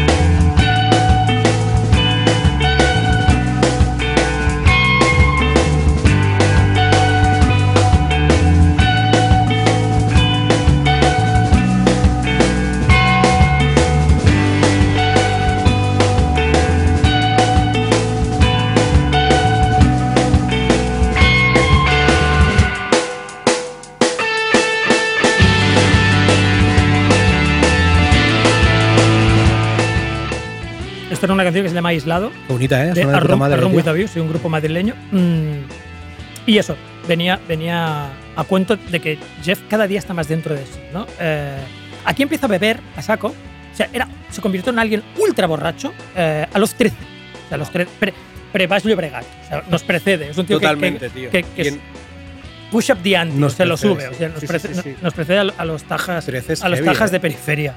Eh, entonces, en 1978 sus padres se divorcian. Esto él siempre dice que es le acaba de endurecer el corazón. Entonces, el corazón al final se queda como rocoso. Qué fuerte, y, ¿eh? y, y entra ya con la- a los 14, en la época que entraríamos a, a Lindsay, a high school, eh, su aislamiento emocional y su apatía son ya completos. Lo empiezan a decir ya los analistas. O sea, aún no ha hecho, no ha cometido ningún acto criminal, pero eh, Igual habría que. Hay una alerta, ¿no? hay una alerta, pero de un mundo que, de un tío que sea Hacia es, es hermético, o sea, se ha metido completamente hacia adentro, ¿no? Eh, que vive en una fantasía, en muchas fantasías, no solo la de Infinity-Land. Eh, empieza a creer, eh, empieza a notar que es, que es homosexual, que se siente atraído por otros hombres, pero su fantasía, porque teme el rechazo, teme la traición, su madre le ha machacado con que todo el mundo es un hijo de puta y le va a traicionar, su fanta- la fantasía que acaba desarrollando en su mente es siempre estar con, con gente quieta. Gente quieta que, que no le pueda, no le pueda dañar, y que no se pueda ir nunca, ¿no? Sus Wow. padres han pirado, que, alguien que no se puede ir nunca, ¿no? Eh, y entonces en, en 1968, en el verano, eh, todo el mundo define, define este punto como el momento fatídico de Jeffrey Dahmer. Que sus viejos, que con esa gran paternidad eh, eh, setentera americana y europea también, sus viejos le dejan solo un verano entero. Uno por curro, la madre por no sé cuántos, con ese egocentrismo del, del- del padre setentero, Sí, ¿no? sí. De, de- de en plan, Te espabilas. Ah, ya, te, te las, apa- ya te las apañarás. El pavo tiene 18 años y está ultra loco. O sea, ya está metido completamente en su cabeza, ¿no? Claro, si llega a ver a alguien, solo, solo por el temor de ser pillado y tal, ya no hubiera empezado, pero le han dejado solo. Está solo en una gran sí. casa en las afueras de Milwaukee, eh, borracho todo el día. eh, y entonces en el 78 eh, empieza a ver un jogger que pasa por ahí, un, un tío que hace, Sí, sí, que un hace runner. running, que hace running, que se llama Steven Hicks, y, y se empieza a obsesionar con él y tal. Un día le invita a casa, eh, se lo lleva a casa y tal, beben juntos, no sé cuántos. El Es que hacen es- eso los americanos. el tío es claramente heterosexual eh, y, y habla de su novia y tal, le dice que se ha hecho tarde, que se tiene que ir y ahí entra, eh, ahí se activa ya la primera vez que se le activa la alarma a Jeffrey Dahmer. Se va, todo el mundo se va. Claro, Estoy claro. solo, aislado completamente y todo el mundo se va, ¿no? Eh, entonces le deja ahí un momento y se va, se va a otra parte de la casa y regresa con una barra de, de alterofilia, de pesas, pero que pesaba de la hostia, me imagino, y le mete y le mete y le mete y le mete un ostiolaco con la barra que lo deja seco y, o varios y luego, le y luego lo, est- lo estrangula y, y lo mata. Eh, y hace junto a él se masturba, exacto. Y hace junto a él, se masturba junto a él, le des- cuando ya, o sea, nunca diría saciado en el caso de Dahmer porque es un tío tan triste que no, no creo que la palabra saciar se le aplique, ¿no? Pero cuando ya lo ha hecho, eh, evidentemente le entra el shock de lo que acaba de pasar y que está junto a un puto fiambre por primera vez en su vida, eh, lo descuartiza.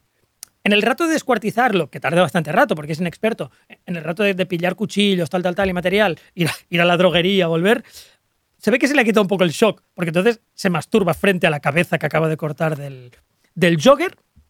Y entonces, eh, entonces deja la cabeza en casa y se lleva las bolsas a- se lleva las bolsas a- para esconderlas en el bosque y para, para enterrarlo y tal. Taja.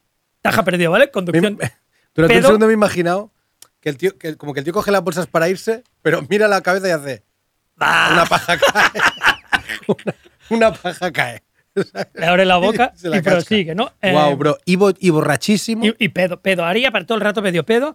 Y topa con una patrulla policial. Como le pasará todo el rato, como siempre les pasa a los serial killers, todo el rato se topa con patrullas policiales. Esto es lo, Eh, en lo que en una peli crees que no es real. Claro. Dices claro, que claro. poco realista que se cruce un Que- tal. claro, claro, claro. Y también es aquella, aquella broma de, de, de Bill Hicks que decía que en la época, que ahora, que, que ahora te pillaban con, con alcohol, pero que en la época los polis te tenían que pillar con, con mucha droga, porque si ibas solo borracho, en plan, venga, diviértete, Eh, ¿sabes? O sea, los polis siempre es, "Ah, anda, que pases un, buen sábado por la noche, tío.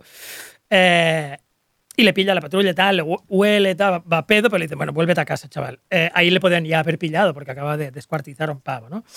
Eh, esto es bastante flipante, te lo voy a decir ahora, es un what the fuck gigantesco del azar en estos casos.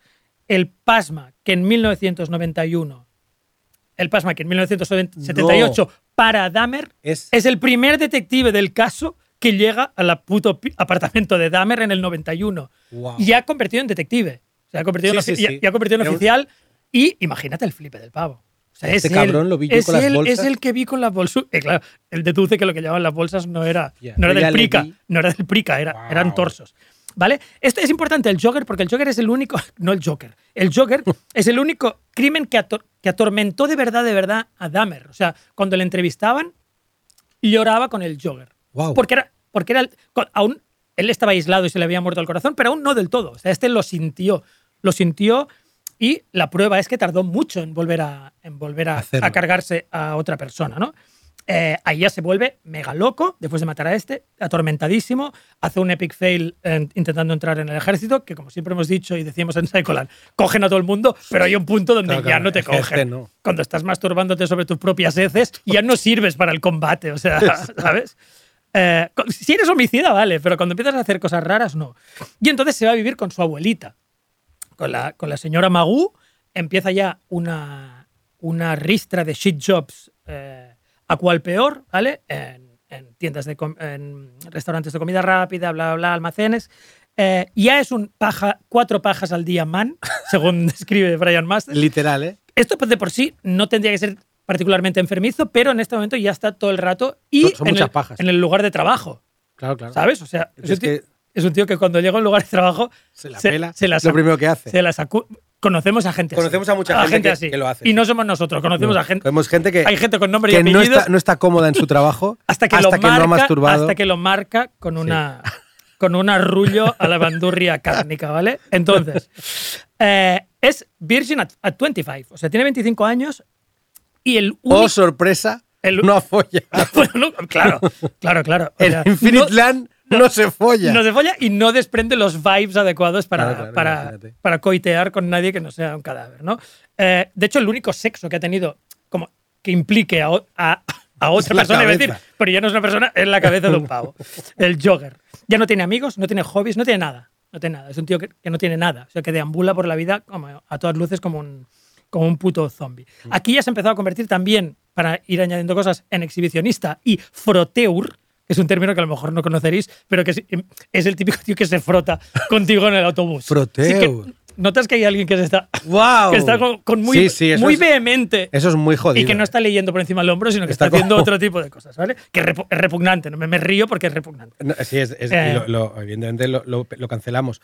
Pero me encanta que sea frote. El. Frotteur. Frotteur, Porque le da un toque. En francés, fr- sí, está sí. frappé, está frotté. En el 86 ya ha- ha reunido el valor suficiente para empezar a frecuentar eh, casas de baños eh, gay y bares.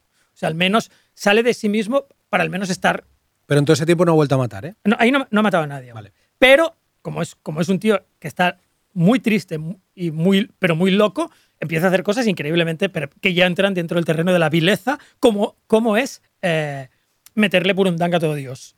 Siempre hombres, ¿vale? Se los lleva a su casa, pero siempre les deja inconscientes. Ahí no se carga nadie. Es simplemente que la peña se despierta después de nueve horas diciendo, ¿What? the-?" ¿Qué? Y evidentemente repletos en esperma ajeno. ¿Sabes? O sea, y no he sido, no he sido yo No mismo. mi- mi- no es sé mi- lo que es una polución nocturna y, no, y no, y no, claro.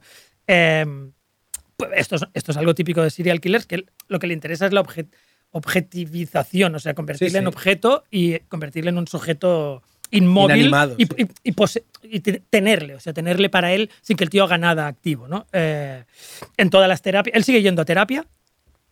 La terapia claramente no está funcionando. ¿Qué le iba a decir, y eh? todos lo describen como incongruent with reality. Ya paranoia esquizoide es un tío que tiene un desorden de personalidad eh, muy, muy, muy agudizado, ¿no? Spooky también, dice todo el mundo. Y no me extraña, o sea, es claramente spooky y grimoso todo lo que, todo lo que hace, ¿no?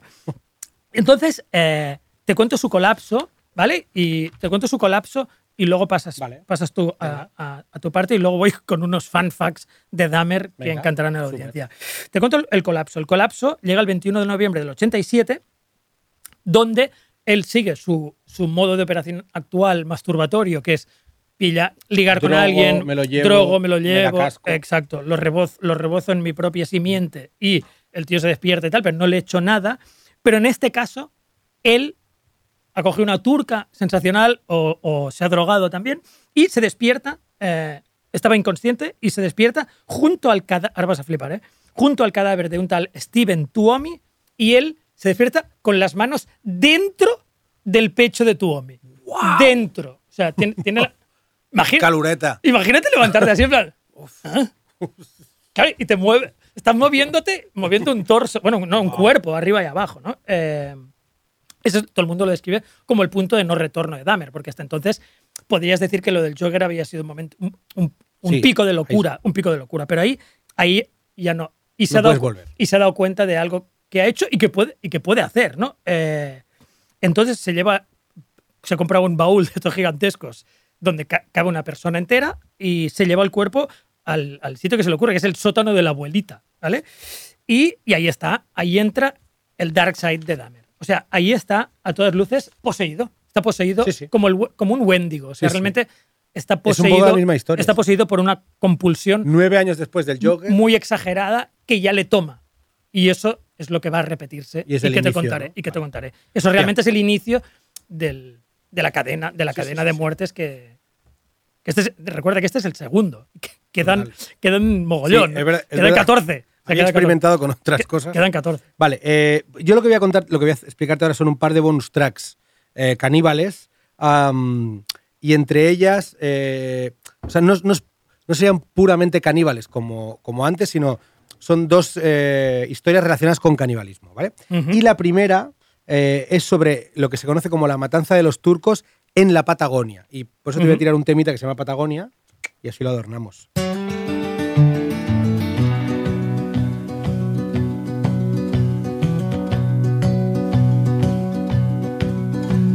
Partimos temprano un mundo desconocido. Te volviste a dormir, yo acariciaba tu pelo. Despertamos confusos más allá del silencio, en un sueño de óxido y faros perdidos, como lobos marinos entre la corriente. Caímos al límite de un desierto baldío, caminamos glaciares sobre ríos eternos y trazamos los planes. Pues la historia que te voy a contar eh, es mucho menos delicada con que este arpegio y esta voz. Y, y básicamente te, te hablo de, de una historia que, que ocurre a principios del siglo pasado en la región de la Patagonia, eh, en, una, re- en una región de la Patagonia que fue como el epicentro de lo que se conoce como la matanza de los turcos. Eso ¿vale? está en. Explícalo Está porque está en casa de Dios. No, no, no. La Patagonia Donde es. Dios perdió la proverbial sí, sí. zapatilla. Está lejísimos. está es- a tomar por culo de de, hecho, la- la- no me quiero equivocar, pero la Patagonia es el sur de Argentina, Es el tocando con el polo. con tierra a fuego, ¿no? O sea, Sí, al final de todo. Exacto, es el fin del mundo, literal. Sí, sí. Vale, pues las principales víctimas de, de esta eh, matanza de los turcos eran unos comerciantes de origen árabe que cayeron en la, que- o que caían de forma recurrente en las garras de una banda de ladrones caníbales eh, de la Patagonia que solían comerse el corazón y los genitales de las personas que, ¿De qué época estamos hablando? principios del siglo pasado. ¿vale? O sea, principios del siglo XX. Y para nunca ser descubiertos, Kiko. Que esto es brutal. Hablamos de, de igual, se, bueno, se hablaba de más de 100 eh, homicidios en este caso, ¿vale? 100, ¿eh? Wow. Sí, los hechos quedaron, o sea, hablamos de una gang. O sea, una gang de caníbales, ¿vale? En el puto siglo XX, ¿vale? Am, los hechos eh, quedaron consignados en el archivo histórico de, de la provincia de Río Negro y han sido contados a retazos a través de los años por, por medios principalmente argentinos y por el periodista Walter Raymond, que se dedicó a revivir esta historia, ¿vale? Esta, esta matanza ocurre exactamente entre el 1904 y el 1909. Y, y su saldo de muertes, según el registro oficial, o sea, que te, que te- que te he dicho yo que eran más de, más de 100, pero es que son literalmente 130 víctimas. Igual 100 131, no lo sé. Igual ah, son dos huevos por cada uno, pues, sean 260 huevos. Vale. Pues es más o menos. ¿Vale? Ca- la, la gran mayoría de todas estas víctimas serían eh, personas de origen sirio-libanés eh, que por esos años, curiosamente, llegaban eh, a, a Cholón, a Chile y Argentina, buscando establecerse en actividades de comer- comerciales. ¿Vale? La cosa está en que a estos vendedores transhumantes, la ascendencia se les llamaba genéricamente y aún hoy turcos. Por, de ahí que Sí, sí, fuera sí, la matanza de los turcos, aunque no eran realmente No eran turcos. Y luego hay una, hay una un, em, un mote, o no sé cómo decirlo, que también les, les llamaban mercachifles. Que me, o sea, también se conoce como la matanza de los mercachifles.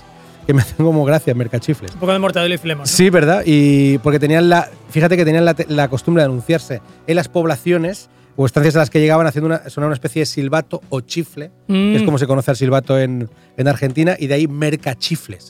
Está guay como Sí, sí. también. No es Infinite Land, No. pero está guay, está guay, está guay, mercachifle. Bueno, se Ah. utiliza, es de uso corriente. ¿eh? Sí, total.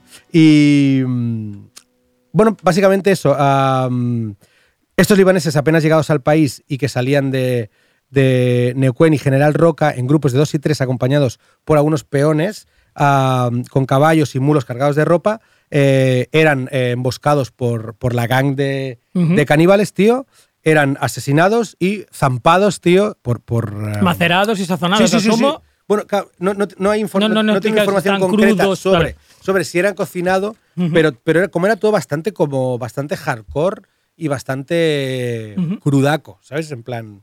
eh, y me ha parecido como curioso, ¿no? Como Sí, que sí. hubiera como una gang en, en el- en pleno siglo XX. Hay fotos de, de la banda en traje, ¿no? Como lo que, lo que podría ser igual una. Sí. La típica imagen de, de los malos del oeste, ¿no?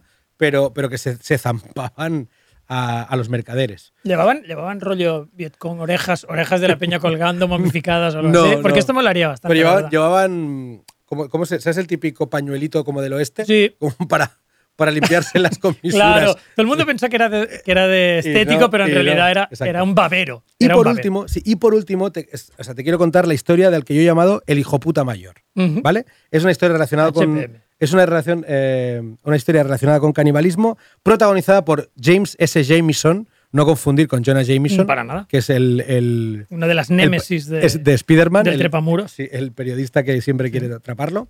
Ah, pues bueno, James S. Jameson era el heredero de una célebre marca de whisky irlandés que llevaba su apellido, supongo Jameson, no sé si es conocida, sabes que no, no Sí, conozco mucho. sí, por supuesto. Bueno, pues este hijo de puta eh, tenía cierta pasión por las artes y por la aventura. Y yo digo hijo de puta porque es el hijo de puta mayor. Eh, y acabó por unirse a los viajes de un famoso explorador llamado Henry Morton Stanley. Vale. Yo tampoco lo conocía. Eh, básicamente, eh, este, este explorador se encontraba ah, en esa época en lo que hoy es la República Demo- Democrática del Congo eh, y en una expedición financiada por el rey belga Leopol- Claro. Leopoldo II. Esto es uno de los genocidios más heavy de la historia. Vale, bueno. O sea que para este fuera el hijo de puta del Congo belga, tenía que ser Es que- el más hijo de puta Sí, igual. igual del mundo. Claro, porque igual- allí todo el mundo era hijo de puta. Pero este para saber qué hijo de puta, ¿eh? A lo mejor es otro nivel de hijoputismo, pero me ha dado un asco que no he podido con él. Porque es el típico puto pijo, ¿sabes? Rico, forrado, que necesita como vivir experiencias, ¿sabes? Es que los odio a esos cabrones. No, y nadie lo hubiera dicho de un belga. Todo el mundo piensa en los nazis, pero los belgas eran Menudos muy hijos de perra. ¿eh? La que liaron en el Congo es muy gorda. Sí, básicamente el Leopoldo II tenía interés en aumentar sus dominios coloniales en, en la actual República Dem- Democrática del Congo. Ah, en cierto momento de 1888, James S. Jameson eh, se desvía de la expedición para hacerse con algunos porteadores. ¿vale? A su lado siempre viajaba con Asad Farran, que era su, como su intérprete, ¿vale?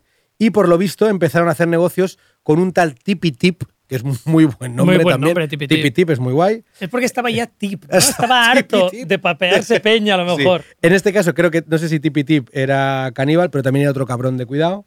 Y básicamente era un comerciante de esclavos, o sea, que era un hijo de puta per se, ¿no? En plan, Ujú. con el carnet de cabrón sí, sí, también. sí. Pero, pero ahora verás a dónde quiero ir a parar con James. En esa región en la que se encontraban había una fama grande de albergar multitud de tribus caníbales y aquello, como no, llamaba poderosamente la atención del aventurero pijo hijo de putas. En plan, oh, bru- ¿no? Ese rollo siempre clasista y Mm. De salvajes. que- que- oh, qué flip, eh, ne- flipe, necesito verlo. Claro. ¿Vale? Am, Turismo de clase. muy heavy. Es un poco, sí, es un poco Hipster, como- era un hipster. Es un poco la antesala de esos viajes jodidos que hace la gente Sí. a África haciéndose selfies con, con niños africanos que están Es en un, la mierda. es un hipster de Williamsburg, pero con Sí, caníbales. pero muy en lugar de- ir de proleta, va es de caníbal. exactamente eso. Sí, sí. Pero ya. Va de o sea, caníbal. exacto. Es uno de los strokes. Pero o sea, mira- es uno de los strokes, pero con gente que se come a peña. Pero espérate, ya verás qué jodido, ¿eh? Dice. El tipo tenía como. Se le había metido entre ceja y ceja que quería ver cómo esos nativos se se jalaban papeaban a a alguien. alguien. Sí, sí. ¿Vale? Entonces, su conseguidor, eh, tipo tip, tipi tip, tenía la solución. ¿Vale? Lo único que tenemos que hacer es venderle una esclava que pudiese entregar a los caníbales a cambio de que estos le permitiesen presenciar la matanza. En plan, ¿qué, qué te parece si le entregamos a, una, un, a un ser humano? Claro. Vale, perfecto, ningún problema. A cambio de 10 pañuelos, le venderemos, a- le vendió una niña de 10 años. Ah, muy bien. Hijo de puta. Muy bien. ¿Vale? Con el regalo que había preparado para los nativos y una vez habían establecido contacto, le ofrecieron a la niña diciendo: Es un regalo del hombre blanco que quiere verla devorada. Es que eres un hijo de puta, James. sí. Eres un cerdo. Y lo peor de todo, ya verás. Que es- encima es, es cuando, cuando estos hijos de puta intentan decorarlo todo de- con, con el arte. ¿Vale? Y es. Ese hijo ¿No te, de puta. ¿No te imaginas a Johnny Depp haciendo algo así? Perfectamente, Yo le- yo- o sea, si esto es peli, él es Johnny Depp, Johnny Depp. seguro. Y el muy hijo de puta se dedicó a ver cómo ataban a la niña a un árbol, Kiko, cómo la abrían, la desmembraban y se la jalaban mientras él miraba y hacía acuarelas. Que cómo se puede ser tan hijo de puta. ¿Acuarelas del tema o acuarelas de un paisaje No, sudando de lo que no, no. estaba pasando? No, porque ten en Sí, cuenta sí, que los pijos se aburren mucho de sus cosas. Dice, ah, bueno, ya, lo he visto. ya. Una planta. Esto ya no es in, ya no me mola. O sea, Sí. ahora claro, voy a por otra cosa. tío. De hecho, puedes encontrar, o sea, existen, se pueden bien. ver las acuarelas que hizo el hijo de puta. Evidentemente, eh, James S. Jameson nunca llegó a pagar por sus crímenes, pero falleció a los pocos meses eh, de la movida a causa de una enfermedad tropical desconocida que yo he decidido llamar karma.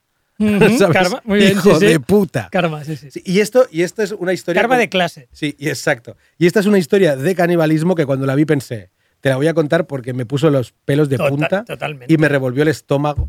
Es, eh, es abuso de, este clase cabrón. llevado al extremo. He de admitir, he de admitir, nunca lo he visto De- en las calles de Barcelona. No Pero, suele pasar. pero si les Pero- dejas, a los pijos si les dejas acaban así. Pero ¿eh? está un poco acaban así, haciendo esto. sí. Dos gramos más y, y- y se comen. Pero- te piden que te comas a alguien. Pero es ese rollo, tío, de. Sí, sí. ¿sabes? De, ah, bueno, de creer que puedes pagarlo, que puedes pagarlo todo, sí, que la gente pagando hará lo que tú digas, ¿no? Ahora te voy a contar unos cuantos fa- fan facts entre, de Dahmer. entre millones de comillas aéreas, Venga. porque nada es fan. Vale. Eh, empieza. em- no te voy a contar cada uno de los que mata porque sería ocioso y porque son, como ya te he dicho, 14 más. Eh, pero siempre suele hacer un poco, un poco lo mismo, agravando, agravando un poco geométricamente. Claro, se le van ocurriendo nuevas locuras porque está súper loco, ¿no? Eh, en, en numerosas ocasiones, eh, cuando Dahmer mata a las víctimas, esto, esto es el fan fact número uno, pero es encantador justo hasta entonces. No es un hijo de puta, es un tío amable, tranquilo y tal, hasta el momento, hasta el momento que los mata, ¿vale? Eh, que los mata por lo que hemos comentado antes, ¿no? Por el miedo al abandono, por la. y por la. Es un poco. yo- ¿Te acuerdas cuando te hablé de Dennis Nielsen, que es el otro tío, es el inglés aquel que le pillaron porque no, porque, porque no se había deshecho adecuadamente de los cadáveres y que había matado en, que había matado en todos los sitios donde yo había vivido en Londres, Sí, básicamente. lo yo, yo soy Dennis, Dennis Nielsen. Yo soy sospechoso de ser Dennis Nielsen. Y, y que también lo que, lo que hacía era acariciar a los cadáveres, ¿no? que por, por la soledad que por la terrible soledad que sentía. Entonces, para Jeffrey Dahmer, para Jeffrey Dahmer el acto de matar es una distorsión grotesca de lo, de lo que es el amor. Él nunca ha tenido amor, nadie le ha amado, nunca ha conseguido superar las barreras y, y las corazas que tiene para, para conseguirlo. Y para él, eh, eso es lo que más se asemeja a lo que él, ¿sabes? Le, le parece que puede ser algo como el afecto, ¿no? Que no tiene ni puta idea de lo que es. A Jeffrey Dahmer no le gusta matar, no, no le gusta nada, no, no disfruta nada, no, y, ni, ni tampoco tortura a nadie, porque es un, es un serial killer un poco, ra- un poco atípico en este sentido, de que no tortura, no, no, es- no es- la crueldad no, No es- no es su- puto juego no es el objetivo. no es para nada la crueldad, no le interesa nada y de hecho le, le horroriza bastante esa parte, no, no, se alarga en esa parte. Él cuando se alarga, no se alarga en los prolegómenos, se alarga en el post. en el post, en el coito cadaverel, ahí sí que se tira semanas y semanas dando rienda suelta a toda la locura. Pero claro, es un muerto, o sea, no sé quién decía, Luis C.K. decía que él, eh, una de sus buenas obras sería donar su cadáver a, a una academia de necrófilos, porque él ya está muerto, ¿qué más le da? Si en lugar de matar a alguien y, y violar su... Y volar a- Lo pueden hacer Claro, con alguien lo hagan con muerto, él, claro, claro. hacerlo, masturbaros encima mío, me da igual, ¿no? Eh, eh, por tanto, Mancillarme, es, es- muerto. es buenísimo que el. en- ¿Te acuerdas lo que hemos hablado muchas veces también del not guilty for reasons of insanity? ¿no? Sí. Que, el- que, que- que si estás cuerdo o loco y qué, qué punto de responsabilidad tienes y si te das cuenta de la inmoralidad de lo que estás haciendo. En el caso de, de, Dahmer. de Dahmer, algunos de los casos que resultaban ser demasiado risky o peligrosos o que, o que había demasiados problemas porque el tío se había rebotado o no conseguía reducirle, les dejaba escapar. Por tanto, estaba no estaba tan loco. Sí, Estaba- sí, sí. Cuando veía que aquello le iba a reportar un, un jaleo, Currazo. un currazo increíble Uy, uy, uy, y tal. Cesaba y decía, no merece la pena. Qué no, fuerte, no merece la pena liarla así de gorda Y a pesar de. para este, para este tío. y ¿no? a pesar de esos subidos no le pillaron nunca. Ahí, ahí está. Y esto, esto es otra cosa, que, el, que la policía le detuvo y le registró innumerables veces. Que esto es tan flipante, tan flipante. No, no paraban de detenerle como en tantos otros serial killers. Eso es. Eh, y, y, y al, y al final no le pillaban, ¿no? Eh, hay un caso que me guardo, que me muero de ganas de soltarlo aquí, pero me lo guardo para nuestro capítulo, para nuestro posible capítulo de muerte y supervivientes. Vale. Supervivientes y muerte. Vale. Eh, Muerte y supervivencia, Sí, por sí. Eh, porque a un, a un filipino, no, mm, creo que era de Laos o filipino-americano, que se llamaba Somsak Sintasomfone, Guau, vaya, no- vaya nombrecito, Somsak. eh, lo droga y lo deja marchar. Y, esto es una de las veces que pillan a un tío también desorientado y loco por la calle y van a hablar con tal, que esto de nuevo, racismo de la poli americana, porque ¿por qué le dejan escapar tantas veces? Es porque todas sus víctimas son negras, a la poli lo que ve es un negro asustado, un caballero negro asustado por la Y calle un caucásico. y un caucásico blanco apacible diciendo yo no, No sé qué me bueno estábamos emborrachándonos tal y no sé qué le ha pasado y siempre le dejan ir y siempre sospechan del pobre señor a quien a lo mejor le habían acabado no de meter un taladro en la cabeza. Sí, sí, O- sí, y no digo esto en plan metafórico o sea a lo mejor le acababan de intentar trepanar el cráneo sabes. Eh, la policía que es, es un poco mortal y Filemón también porque siempre o, o racista o completamente obtusa, obtusa y siempre le deja escapar. Eh, hay un caso, sucedía, sucedió muchas veces, pero hay muchos casos de, de los tres que mueren en la casa de la abuelita. eh, claro, la abuelita está haciendo sus cosas mientras Dahmer, Dahmer aún no está solo, no se ha mudado al piso de la infamia. Por tanto, hay, hay un caso, hay muchos, eh, pero hay un caso en que la abuelita está desayunando mientras un piso abajo, perdón, Dahmer está arrumando, es decir, eh, arrumar es eh, provocar una felación sin, la, sin Sí, la- sí. el consentimiento del otro. ¿no?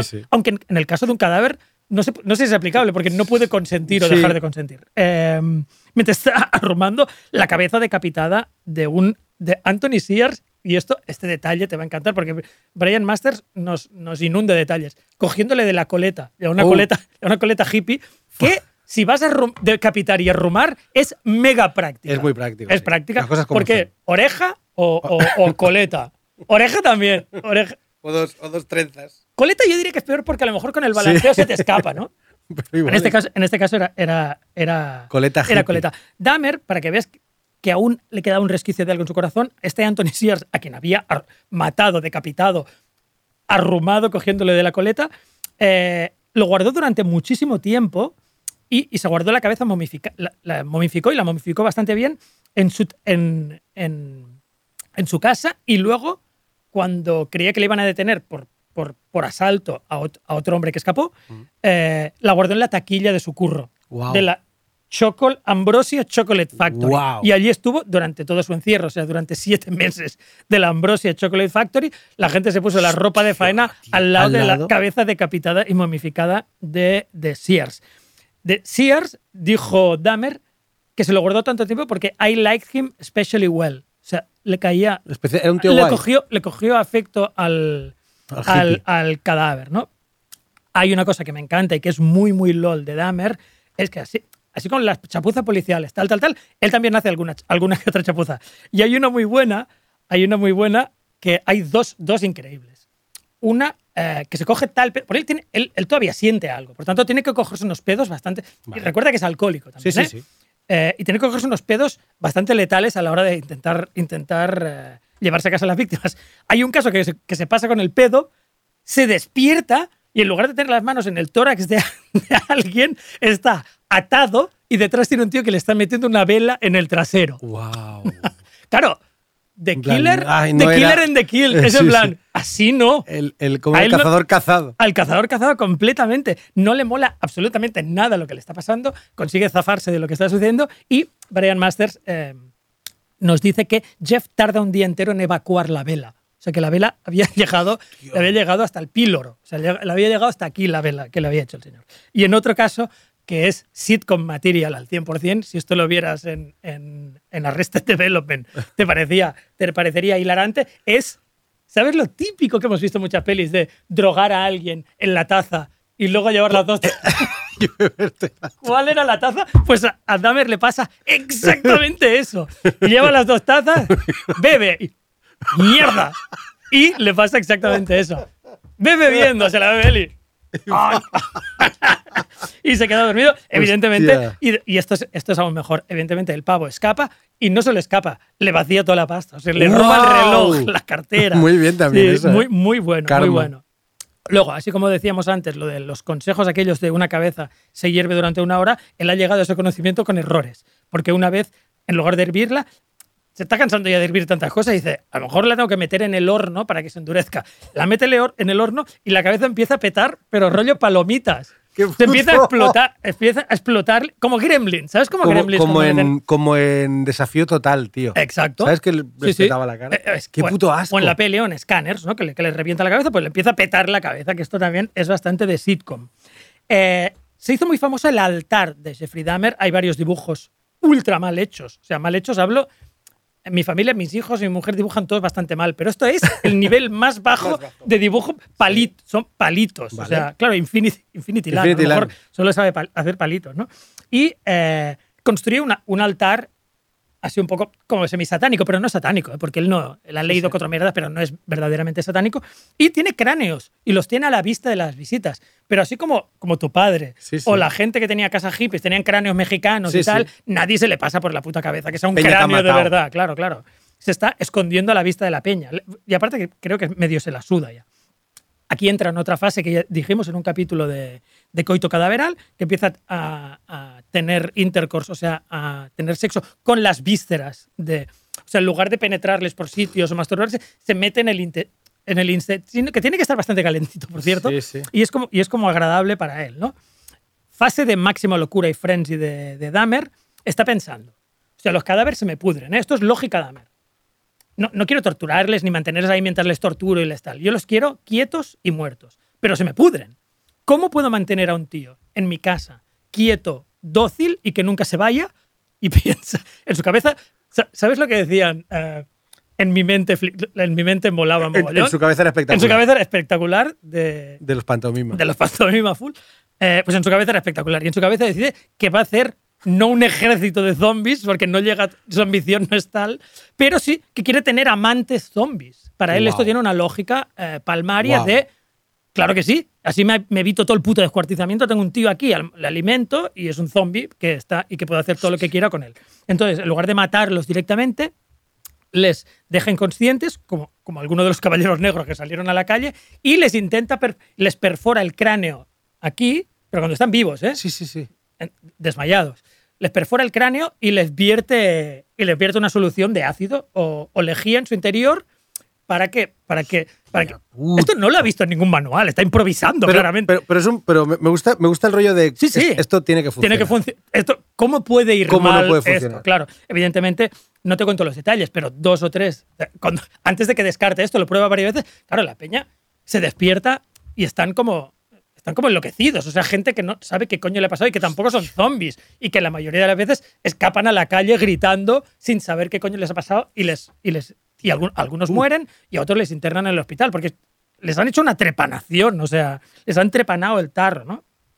Eh, y entonces ya entra la época de la frenzy, que es, como te decía, los últimos, las últimas semanas. Que ahí ya empieza a matar casi semanalmente, que muchos se acumulan, y tiene tan, un exceso de faena, tiene un excedente de faena tal, que tiene ya torsos y cráneos por todas partes. Y hay un momento que a mí me la imagen me parece muy divertida, que es que tiene tantos cuerpos en la casa que deja varios en la bañera. Pero claro, él se ducha, porque es un tío a un pulcro y se ducha con torsos. o sea, se está o sea, es la cotidiana. La mano le aguanta la pastilla de jabón. O se sienta, Gracias. Se sienta, se sienta en una de las manos del, del muerto Wow. y, y se ve obligado a ducharse junto a dos torsos mientras uno, eh, un, de- un torso decapitado, cuelga de la. Hostia. Ya nunca volverás a ver. cort- O sea, en lugar de cortina de ducha, tiene. Hostia, tiene peña. Tiene peña. Peña. Tiene torsos. Como una torsos, carnicería. ¿no? torsos, Hostia. torsos humanos, ¿no? Y, y, esto, y estos son unos cuantos fan facts de, de, de Dahmer. Sí. Eh, solo tengo una pregunta, Kiko, porque me, me has puesto cara como de. Ya he está, acabado. aquí ¿no? está, aquí está Dahmer, aquí está. Pero yo solo te quería recordar una cosa, con todo el cariño del mundo. Dime, dímela, dime. Que es. eh, ¿No era un puto caníbal? Exacto. Eso, ya sabía yo que se me olvidaba algo. Quiero decir, El puto canibalismo. el título Claro, del podcast del es podcast es canibalismo. Muerte y canibalismo y no me has dicho nada de jalarse peña. Claro, claro, claro. Esto no es un fallo. Dahmer era caníbal también. Pero lo que pasa, ¿sabes, ¿sabes qué pasa con esto? Que, que después de todo lo que hizo a las víctimas, es alguien de quien podemos decir que el canibalismo era, el, de menor, menos. era el menor de sus problemas. O sea, puta, alguien que está trepanando a gente y tirando ácido en sus cráneos, comerse un trozo de su, de su nalga. No, como lo, hasta me parece humaniza, medio ¿no? normal. Me parece medio normal. Y por eso siempre se me olvida que, que, que Dahmer está clasificado Como caníbal. caníbal. Y le llaman el caníbal de Milwaukee. ¿Por qué? Porque sí. Porque se comía los menuts, muchos genitales, corazones, bíceps y muslos de varias de sus víctimas. O sea, las bolsitas que tenía eh, en el congelador, eso sí que no era para decorar ni era para licuar. Era para porque se los, para jalar. se los jamaba, sí. Eh, y también a menudo los maceraba con, con hierbas y condimentos. O sea que todavía Sí, no se comía cualquier cosa. Intentaba que al menos tuvieran darle un poquito de saborcito. algo de gusto. Y hasta ahí la explicación de Jeffrey. Dahmer, Increíble. Que, como digo, es un serial killer que me da mucha pena y que estaba loquísimo y que murió. Y murió en la prisión, pero no murió, no, le, no había pena de muerte, creo, se había abolido la pena de muerte en, Milwaukee. en su, en su estado, sí. Y, y le mataron otros reos. O sea, al cabo de unos años le asaltaron un par de reos, uno de los cuales era esquizofrénico. O sea, fue una reyerta entre, entre esquizoides y, y dos de ellos le mataron. Y su madre dijo. La declaración de la madre me gusta bastante, que es.